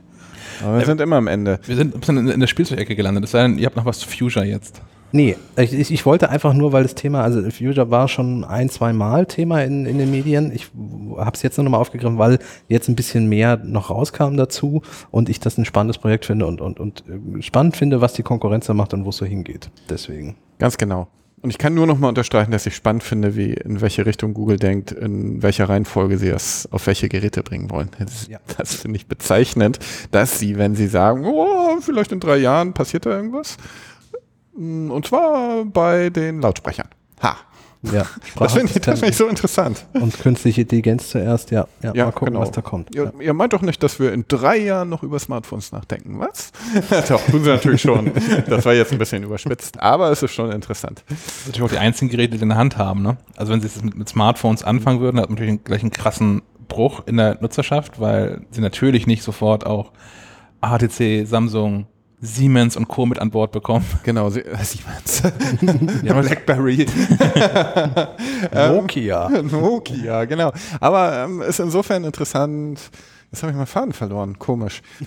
Ja, äh, insofern ist es interessant, dass Google sich äh, noch den Mitarbeiter herausnehmen will und ihn abküssen wird, der die Idee hatte, hey, lass doch eigene Software, äh, Quatsch, eigene Hardware bauen. Sie machen es ja sch- schon jetzt mit Android zum Teil so, dass alles, was Android kann, zuerst mal auf den Pixel-Phones läuft. Und das werden sie natürlich mit Fusion genauso machen. Ähm, und sie haben eigene, eigene Laptops. Sie haben sich alle Optionen offen gehalten jetzt. Das war schon eine tolle Idee.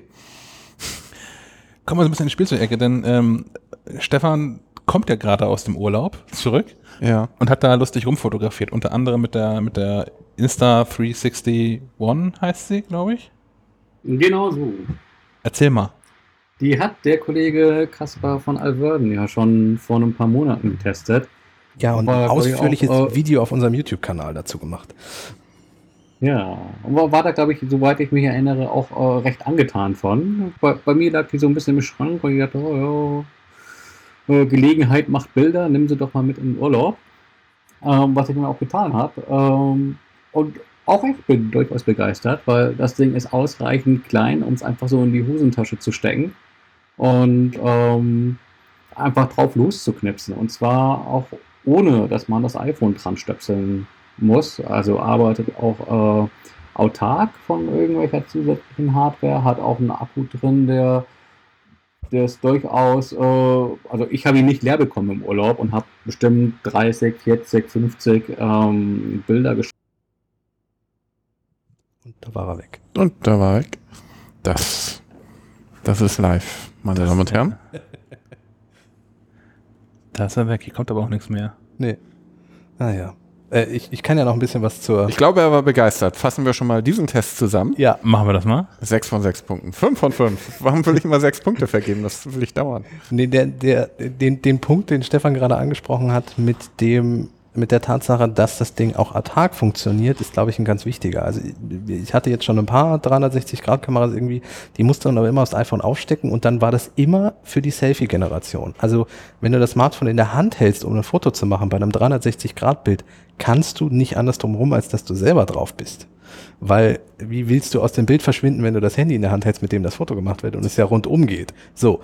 Und dieses Ding kannst du auch endlich mal irgendwo hinstellen. Es hat auch ein eigenes Stativ mit eingebaut, wo du das so reinstecken kannst, so ein Plastikteil. Ähm, und dann kannst du auch zum Beispiel mal Räume aufnehmen, ohne dass du dabei bist. Was ich ganz spannend finde. Das ist so der große Vorteil. Okay, cool. Also ich, ich, ich, ich mag nicht, wenn man immer überall auf jedem Bild drauf ist. Das ist, äh, Das geht vielen Leuten anders bestimmt. ja, ich weiß, deswegen, die werden dieses Problem nicht haben, das ich hatte, aber ja, das ist mit der Insta 360. Also Herr Molz scheint mir begeistert zu sein, wovon ich begeistert war in diesem Monat. Ja, genau, mach Wo doch wir du schon- mal dein, dein Wo wir schon dabei waren. Ich war So, da bin ich wieder. Ah, Ah, dann kannst du ja, wir haben deinen Test schon so zusammengefasst, dass du begeistert warst. Ähm, hast du noch Sehr mehr gut. dazu zu sagen? Ähm, ja, und zwar, Verdammt. leider kam das nicht mehr rechtzeitig zum Urlaub an, aber es gibt das sogenannte Bullet Time Kit. Ähm, klingt irgendwie äh, äh, dramatischer als es ist, ist im Prinzip ein Selfie-Stick, der aber noch einen äh, abgewinkelten Griff dran hat, der äh, rollend gelagert ist.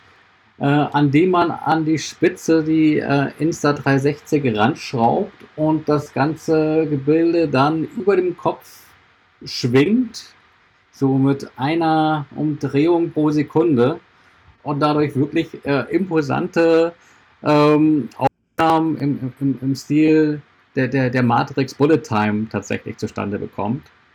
Ähm, nette Spielerei, hat leider äh, nicht für im Urlaub äh, halt äh, gereicht, obwohl da gibt es, glaube ich, äh, in einem Karton liegt auch so ein, so ein komischer Pinökel, den man ans Stativgewinde ranschrauben kann und dann Windfaden dran. Das äh, war mir aber irgendwie zu heikel, da irgendwie rum zu experimentieren. Jetzt werde ich die Tage nochmal irgendwie vor die Tür gehen und das Ganze. Ich habe es für den Test gemacht. Das ist ein komisches Gefühl, eine 300-Grad-Kamera an so einem Mini-Nylon-Schnur um, um seinen Kopf zu schleudern. Ja, glaub, man sieht auch ausreichend bescheuert dabei aus. Tut man, ja, tut man. Das Ergebnis das klingt für mich nicht ausgereift. Kann sich tatsächlich sehen lassen, aber äh, ja, wie gesagt, ich glaube, mit dem Stick ist es ein bisschen angenehmer als mit dieser Schnur. Ja, wo seine ganzen Nachbarn, wo, wo, die ganzen Nachbarn von Herrn Schack doch ihn doch sowieso schon für bekloppt halten, weil zwei Mähroboter hat, die nicht mähen. Das wäre doch mal eine Praxisanwendung für ihn, damit er völlig aus der Nachbarschaft exkommuniziert wird. Ich glaube, da wundert sich sowieso keiner mehr. ja. aber, aber, was auch noch ganz nett ist mit diesem Stick, was aber auch mit jedem anderen ähm, Selfie-Stick funktioniert mit der Kamera, ist, äh, dass der rausgerechnet wird. Das heißt, äh, man, man sieht den Selfie-Stick nicht mehr in der fertigen Aufnahme und äh, hat damit den Effekt, dass man sich quasi so fotografieren lassen kann, als würde man von einer Drohne fotografiert, weil man eben nicht mehr sieht, dass da irgendwie ein Stab zwischendrin hängt. Ähm, sieht ganz äh, pfiffig aus. Und äh, was ich auch noch ganz cool fand, ist, ähm, ich weiß gar nicht, wie die Funktion heißt, aber äh, die Kamera kann auch Video natürlich aufnehmen und die kann aus dem Video einen Bildausschnitt äh, wählen, der stabilisiert wird. Das ist im Ergebnis quasi wie eine Gimbal-stabilisierte Aufnahme. Und äh, dafür, dass das Ding so klein, so kompakt ist, wobei wenn man Gimbal auspackt, irgendwie auch schon gleich so ein Oschi in der Hand hält, ist das echt äh, eine, eine super Sache, die leider bei der Bildqualität immer so ein bisschen ins Straucheln, ins Rauschen gerät, wenn es halt äh, dunkler wird. Sprich, äh, an wolkigen Tagen sieht das alles nicht so gut aus, als wenn knalle Sonne drauf Aber ansonsten äh, super Sache. Macht Spaß. Okay. Weißt du, was der Spaß kostet? Ähm, ja, Euros, viele Euros. Ähm, 300 irgendwas? Ja, es gibt, es gibt auch gerne mal irgendwie so eine Preisaktion. Ich kann ja hier einfach mal so äh, bei Amazon gucken. Wenn das nicht dazu führt, dass der Internet wieder abschmiert.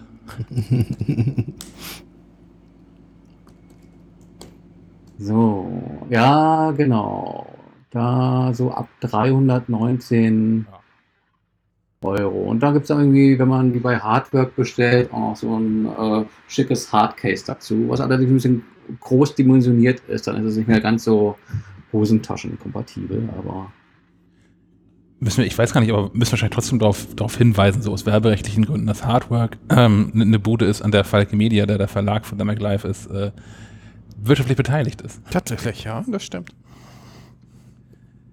Gut, Thomas. Nächstes Spielzeug. Was hast Nächstes du getestet? Spielzeug. Ähm, ich habe hier ein Creme 23 Döschen. Die Älteren unter uns werden sich noch erinnern, was Creme 23 ist. Das war irgendwie mal sein Gegenstück zu Nivea. Hm. Nivea ist blau, ähm, Creme 23 für die Jüngeren unter uns ist orange. Aber es gibt Creme 23 noch, habe ich letztens beim Rossmann feststellen dürfen. So, ähm, was kann diese Dose? Das ist also keine Cremedose, sondern das ist ähm, ein Hotspot. Ähm, Wi-Fi-Hotspot tatsächlich. Nun fragen, fra fragt man sich natürlich, ja, aber das kann mein iPhone doch sowieso und überhaupt jedes ähm, Smartphone nach dem Nokia kann das auch. Ähm, aber mh, mm, dieses Teil, das ist halt so groß wie ein Puck wie ein Eishockey-Puck oder wie so eine, wie so eine ähm, Feuermelder. Wie so ein Feuermelder oder so eine Kabeldose, die man so an die Decke schraubt. Ja, das erledigt eigentlich alles per Knopfdruck. Ähm, man schaltet das Teil ein und das arbeitet mit äh, verschiedenen Providern zusammen, so dass es äh, immer die beste Verbindung tatsächlich herstellt. Ist also sozusagen ein Smartphone ohne Display, wenn du willst, dass darauf ähm, sich konzentriert, Wi-Fi-Verbindungen und Hotspots herzustellen. Arbeitet laut Hersteller in 120 Ländern. Leider habe ich das hier mit der Buchhaltung nicht durchgekriegt, dass ich in jedes dieser 120 Länder reisen durfte, um das mal auszuprobieren. Hat nicht geklappt, komisch. Da will man einmal engagiert arbeiten. Nordkorea kannst du gerne haben. Einfach nicht möglich hier. So, naja, ähm, ja, ähm, funktioniert verdammt gut. Man drückt auf den Knopf, dann ruft man den Webbrowser auf oder bei mir fu funktioniert es immer so, dass wenn es ähm, erkannt wurde, halt in den ganz normalen Wi-Fi-Einstellungen äh, auf dem Smartphone, dass dann automatisch so eine Anmeldeseite erschien Ansonsten, wie gesagt, ein Webbrowser. Es liegt komischerweise, da habe ich mich sehr drüber gewundert, keine iPhone-App oder iPad-App oder sonst was bei. Da drückt man im Webbrowser dann auf, auf der Webseite die, den, die Starttaste und schon hat man Internet für 24 Stunden. Das ähm, bei Skyroam sind sogenannte Day, Day Passes erhältlich für 8 Euro für 24 Stunden. Was ich eigentlich einen ganz fairen Preis finde, oder? Dass du dann 24 Stunden. Also auch international, egal. Auch international. Bist, es, ist, es ist immer ähm, 8 Euro. Ähm, du kannst, ich glaube, für 80 Euro ein Monatsticket kaufen. Dann, wenn du tatsächlich viel beruflich unterwegs bist, rechnet sich das wahrscheinlich auch.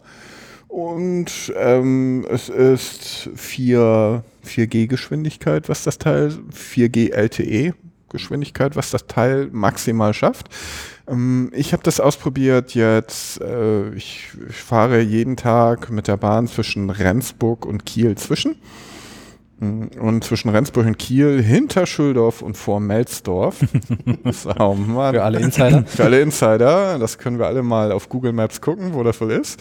Ähm, fällt also komplett bei mir Wi-Fi aus oder, oder Quatsch, Wi-Fi. Ist einfach kein Mobilnetz ähm, zu finden. Und dieses Teil schafft es, ich würde sagen, drei Viertel der Zeit, mich mit recht guten Wi-Fi zu ähm, versorgen, sodass ich tatsächlich auch mal ein YouTube-Video oder, oder Netflix-Film auch unterwegs gucken kann. Funktion auch keine Volumenbeschränkung für den. Nein, Plan. überhaupt keine. Also du hast mit nichts was zu tun, im Gegensatz zu sonst. Du musst dich nicht um Provider kümmern, du musst nicht irgendwelche komischen ähm, Netzwerke suchen, ähm, Knoten oder sonst was, sondern du drückst auf den Knopf, äh, ähm, suchst in den Voreinstellungen dieses äh, Skyroam äh, Netzwerk aus, das es dir zur Verfügung stellt, gibst einmal dein, einmalig dein Passwort ein und hast überall Wi-Fi. Also die eierlegende Woll Wollmilchsau und man kann sich noch verdammt beliebt machen im Zug. du kannst irgendwie fünf Leute einladen zu deinem Internet. Das ist klasse. Also du bist die beliebteste Person im Zug auf einmal. Was ist, was sonst noch dabei ist, per USB-C, also schon was für die neueren iPhones, versorgt es dich mit 6000 Milliampere. Ist also auch eine Powerbank dabei. Es ist also wirklich was Tolles, wenn man viel unterwegs ist. Uneingeschränkt würde ich fast sagen, zu empfehlen. Das Ding heißt Skyroam Solace. Wieso baut sich nicht die Bahn in jede Regionalbahn so ein Ding ein oder fünf oder davon? Komische Sache. Also es, es, es, es scheint ja technisch nicht das Problem zu sein, WLAN hinzukriegen. Also ja, also es, es läuft hin und wieder so ein so einen Zug, der Wi-Fi anbietet auf dieser Strecke. Das ist genau einer, der wohl auf verschiedenen Strecken zurzeit getestet wird. War aber kein so ein tolles Erlebnis. Ja, ich hatte Wi-Fi, aber es war nicht schnell. Ja, aber das ist auch der, der Marketing-Trick, die bieten dir Wi-Fi an. Was danach kommt, steht ja nicht mit drin. Also ob das, eine, ob, der, ob das WLAN nach außen nochmal angebunden ist an LTE oder so, das steht ja gar nicht zur Debatte. Ja, ganz genau. Das ist meist im ICE auch nicht so toll. Die bieten die dann halt so äh, auch Filme an, die aber, glaube ich, lokal zwischengespeichert sind. Mhm. Oh ja. Ja. Da las ich also, auch schon Wenn von. du nach draußen gehst, wird es äh, ruckelig. Ich sollte vielleicht. Du hast, glaube ich, auch nur 200 Megabyte oder irgendwie so. Ja, 400, glaube ich, aber auch das ist, also um, um Netflix zu gucken, reicht das schon langsam nicht mehr. Also, ja. Mhm. Ähm, da ist übrigens ein kleiner Akku drin. Ähm, laut Hersteller bis zu 16 Stunden soll er reichen kann ich bestätigen, ich habe es nicht ganz genau nachgemessen, aber der reicht schon, wenn du es nicht dauernd laufen lässt. Für, für eine Woche bin ich mit diesem Teil unterwegs, ohne dass ich ihn einmal nachladen muss. Das sind schon Werte, mit denen kann ich leben. Anschaffungspreis. Aber eine Woche ist dann schon teuer, ja? Wenn du, äh, ja, ich hatte natürlich, mein Testmuster hat so ein Monatsticket drauf. wenn du natürlich jetzt jeden Tag das Teil auch benutzen will, dann willst dann, ja, dann werden die 80 Monat, 80, dieses Monatsticket für 80 Euro fällig.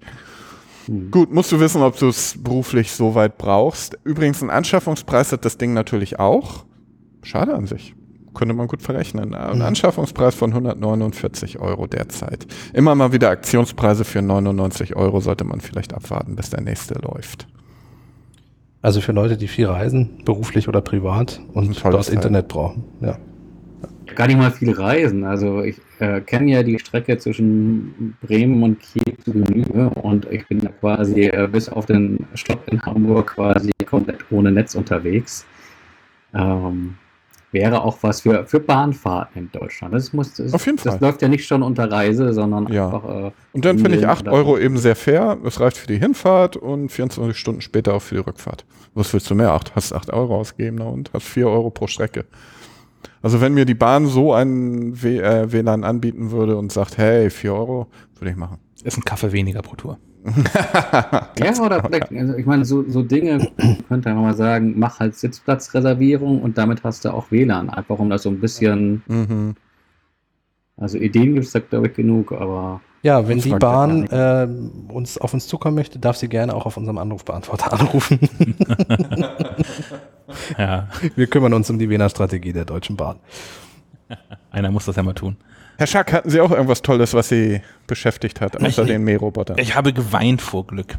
Ähm, Tatsächlich. Ja, ich, ich habe ähm, einen, einen, Kopfhörer ausprobiert und das ist, kommt ja nur nicht selten vor hier.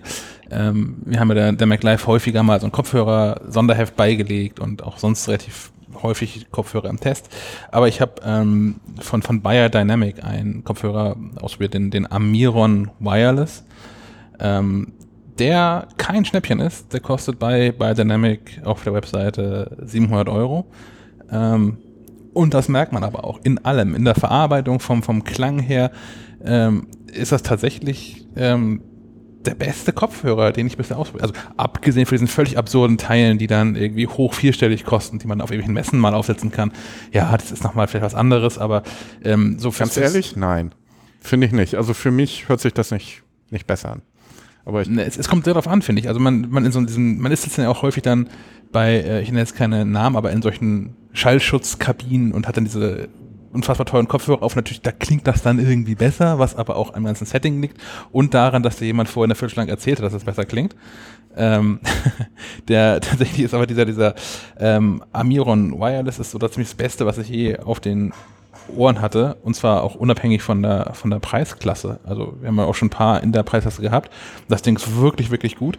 Hat ähm, ein charmantes Feature. Ähm, die sind bei Dynamic, das haben wir auch schon beim anderen Kopfhörer gemacht, bei dem Avento, glaube ich, ähm, eine Kooperation eingegangen mit Mimi Music, einem Startup aus Berlin, was sich darauf spezialisiert hat, ähm, Kopfhörer einzumessen, so dass man diese Kopfhörer dann für Hörtests nutzen kann und ähm, haben sicherlich auch einen medizinischen Mehrwert, darum geht es aber gar nicht, sondern es geht darum herauszufinden, was so dein, der, der, der Fingerabdruck deines Gehörs ist und ähm, dann den, den Schall, den die Kopfhörer aussenden, daraufhin anzupassen, auf die Frequenzen, wo du schlecht hörst, aber auch wo du gut hörst, so dass sich die Musik, die du aus den Kopfhörern hörst, für andere vermutlich grauselig anhört, mhm. anhören kann, ähm, für dich aber optimiert ist. Aber auch ohne das funktioniert das schon, funktioniert der Kopfhörer wirklich, wirklich gut. Mit dem ist es nochmal ein ganz anderes Klangerlebnis. war tatsächlich so, ähm, ich, ich denke ja, dass ich noch ein ganz gutes Gehör habe, aber je komplexer so die Musikstücke sind, die man damit hört, man findet tatsächlich auch bei Stücken, die man mag und die man auswendig kennt, hier und da nochmal neue Instrumente tatsächlich. Und ich so, ach so, guck an, 15 Jahre kenne ich dieses, diesen Lied, dieses Lied, aber ähm, es gibt auch ein Schlagzeug. Nein, so stimmt natürlich nicht, aber ähm, man hört ja nochmal ein, ein, ein, ein paar ähm, Nuancen mehr. Ähm, am besten funktioniert das, wenn man diesen, diesen Hörtest schon mal mit der Mimi Music App gemacht hat und einfach dieses Hörprofil importieren kann. Ähm, zu dem Kopfhörer selbst gehört auch eine App, MIY. Ich weiß nicht, ob man das irgendwie ausspricht, aber MIY. Die ist, das habe ich den, den Jungs und Damen von Biodynamic auch schon erzählt, die ist direkt aus der Hölle. das die, bei diesen Tests, manchmal, manchmal funktionieren diese Tests, diese Hörtests einfach nicht und manchmal werden das Profil nicht gespeichert und nicht geladen und das ist ganz, ganz schlimm. Aber wenn man das außen vor lässt und sich dann vielleicht, das ist hier der, der, äh, der Trick 17, der Lifehack, man lade sich die, die Mimi Music App und mache damit diesen Hörtest und dann muss man noch das Profil importieren und alles wird gut. Ähm, ich habe den Kopfhörer auch deshalb vor allem ähm, hier heute mit, ähm, mit drin, denn ähm, es wird sich lohnen, die nächste MacLive, also die Ausgabe 10, die im September erscheint, ähm, käuflich zu erwerben, denn ähm, wir sitzen in einer Kooperation, da haben die auch schon abgeschlossen mit Biodynamic, die werden uns ein paar dieser Geräte zur Verfügung stellen, die wir dann an ähm, Leser weiterreichen können, ähm, diese Kopfhörer ebenfalls testen und dann auch behalten können und sich dazu verpflichten müssen, uns zu sagen, wie sie die Kopfhörer gefunden haben. Das machen wir häufiger mal mit Produkten, ähm, die uns besonders gut gefallen. Der Kopfhörer gehört auf jeden Fall dazu. Ähm, also nächsten Mac Live gibt es dann einen ausführlichen Testbericht dazu, den auch gar nicht ich geschrieben habe, sondern jemand geschrieben haben wird, der ähm, nochmal eine andere oder überhaupt eine musikalische äh, Ausbildung und Bildung genossen hat und vielleicht mal ein bisschen mehr zu, zu Klang und so erzählen kann. Ähm, und den Aufruf dann an diesem breiter gestreuten Lasertest teilzuhaben. Toll. Super. Gut. Und noch was? Äh, ja, ich habe die Earset von Beoplay. Äh, das war ein Hardware kurz, deswegen halte ich mich auch ganz kurz. Ähm, müsst, also die haben so einen Metallbügel mit so einem kleinen es wirkt so wie so ein Hydraulikzylinder, wo man auch die Höhe verstellen kann und diesen, diesen Ohrbügel kann man ganz wunderbar anpassen. Ähm, das bei mir insofern nicht funktioniert, dass, dass ich Brillenträger bin und diese Ohrbügel sich mit mir äh, und meiner Brille schlagen müssen, um hier passe ich ans Ohr dran ähm, und dann auch leicht drückten. Also das sind Kopfhörer, der Klang war super, aber man muss sie wirklich mal ausprobieren und gucken, ob sie für einen selber gut sind und bei Brillenträgern wäre ich ein bisschen vorsichtig. Ähm, das nur zu diesen, diesen Earset von Beoplay. Das war wirklich kurz und schmerzlos. Ja. Ich habe auch noch was. Ja. Kurz und schmerzlos. Und zwar vor dem Urlaub noch getestet. Äh, Razer Core X, ähm, ein eGPU-Gehäuse, ähm, das äh, preislich sehr interessant ist. Äh, kostet, glaube ich, 299 Euro exklusive der Grafikkarte, die man noch dazu kaufen muss. Ähm, sprich also irgendwas mit einem ähm, AMD-Chip drin. Ähm, bei uns war es eine Asus mit äh, einem RX 580 Chip, die ich testweise reingesteckt habe. Super solide verarbeitet, auch richtig, richtig schwer, aber das Ding trägt man ja auch nicht durch die Gegend. Ähm, wirklich echtes Plug and Play. Äh, Gehäuse auf, Karte rein, äh, Gehäuse wieder zu, mit einem Thunderbolt-Kabel angeschlossen an das, das MacBook Pro und ähm, man konnte unmittelbar von der erhöhten äh, Grafik-Performance profitieren. Ich äh, bin ja hier so, äh, wie sagt man, äh, der, der Spielemoppel. Ähm, sagt so, man so. In so, in so. Ja. Den Namen hast du dir aber selbst gegeben. ja. ähm, World of Warcraft, äh, deutlich höhere Auflösung möglich, äh, höhere Detaileinstellungen, höhere Sichtweite bei deutlich mehr äh, Frames pro Sekunde. Ähm, jetzt anwendungsseitig, äh, Video habe ich nichts ausprobiert, aber in den Spielen das bloß ganz, ganz deutlich. Uh, und da auch ähm, vielleicht interessant, dass man sich äh, nicht unbedingt das, das größte äh, MacBook Pro Modell holt, weil man da ja auch einen äh, leistungsfähigeren Grafikchip drin hat, sondern sagt, okay, ich gehe lieber auf ein kleineres Modell, profitiere dann in dem Fall vielleicht auch von einer erhöhten Akkulaufzeit und hole mir die zusätzliche Leistung eben nur dann, wenn ich zu Hause am, am, am Spielen bin. Äh, allerdings, äh, ich bin ja auch ein großer Fan von Milchmädchenrechnungen. Jetzt wird es doch länger als gedacht. Ähm, man, man, kann sich natürlich auch einfach den Taschenrechner schnappen und äh, sagen, okay, 299 äh, Euro für das Gehäuse, dann nochmal 300 Euro für die Grafikkarte drauf. Für das gleiche Geld bekomme ich eine PS4 und eine Xbox One. Ähm, muss man sich überlegen, ob man zwingend am Mac spielen will in dem Falle äh, wenn man halt mal ein bisschen mehr Performance haben will. Aber nur gut, mit, mit der Razer Core X äh, super Erfahrung gemacht, äh, macht Spaß und äh, würde ich so momentan auch äh, all denjenigen empfehlen, die auf der Suche nach so einem EGP-Gehäuse sind. Äh, scheint für mich äh, die aktuell beste Lösung zu sein. Es gibt noch was von Sonnet, ein bisschen teurer, ne? ähm, auch nicht ganz so praktisch in der Handhabung, dafür deutlich leichter.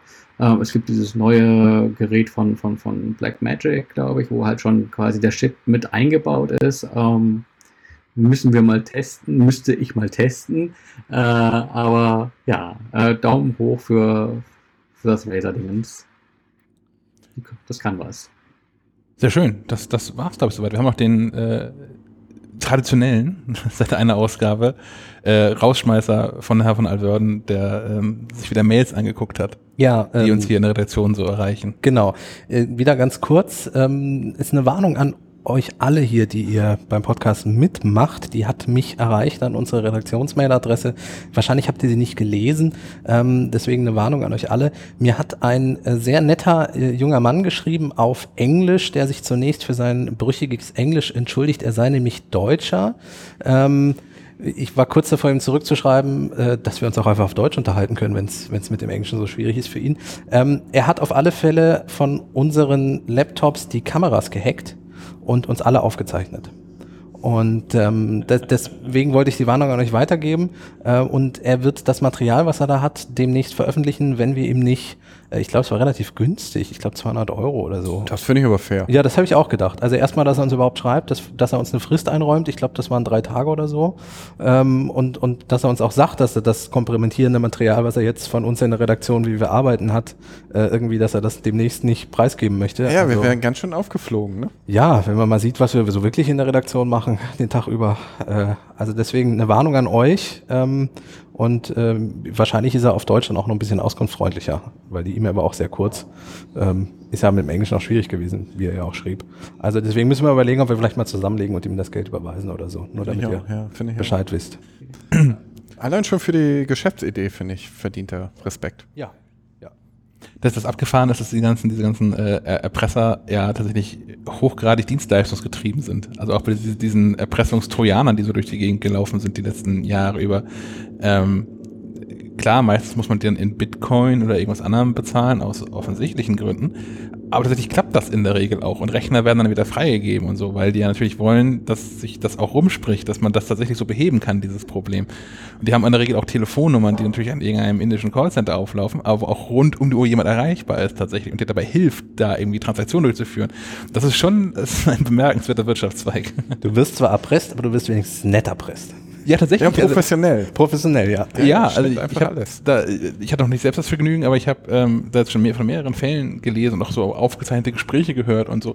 Und der, der Kundenservice, den sie da haben, also Kunde ist vielleicht das falsche Wort, aber der, der Kundenservice ist da deutlich Der besser, als was, was ich von manchem anderen deutschen seriösen Anbieter von Produkten so gewohnt bin.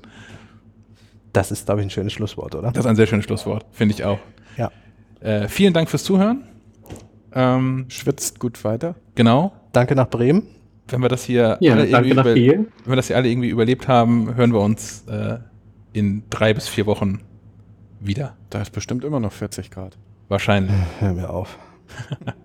Bis dann. Ciao. Tschüss. Bis denn. War doch fast unfallfrei, Herr Molz, oder? Ja, fand ich auch. Ja. Bis- Bis auf den einen Knick hier in der Leitung. Das äh, muss aber so sein, weil da Leute nicht zugeschaltet sind. Ja. Sonst ist es nicht authentisch. Das war ja auch Technik, da können wir ja nichts für. Da kommen wir auch nicht mit um. Nee, Technik ist sowieso nicht so unseres.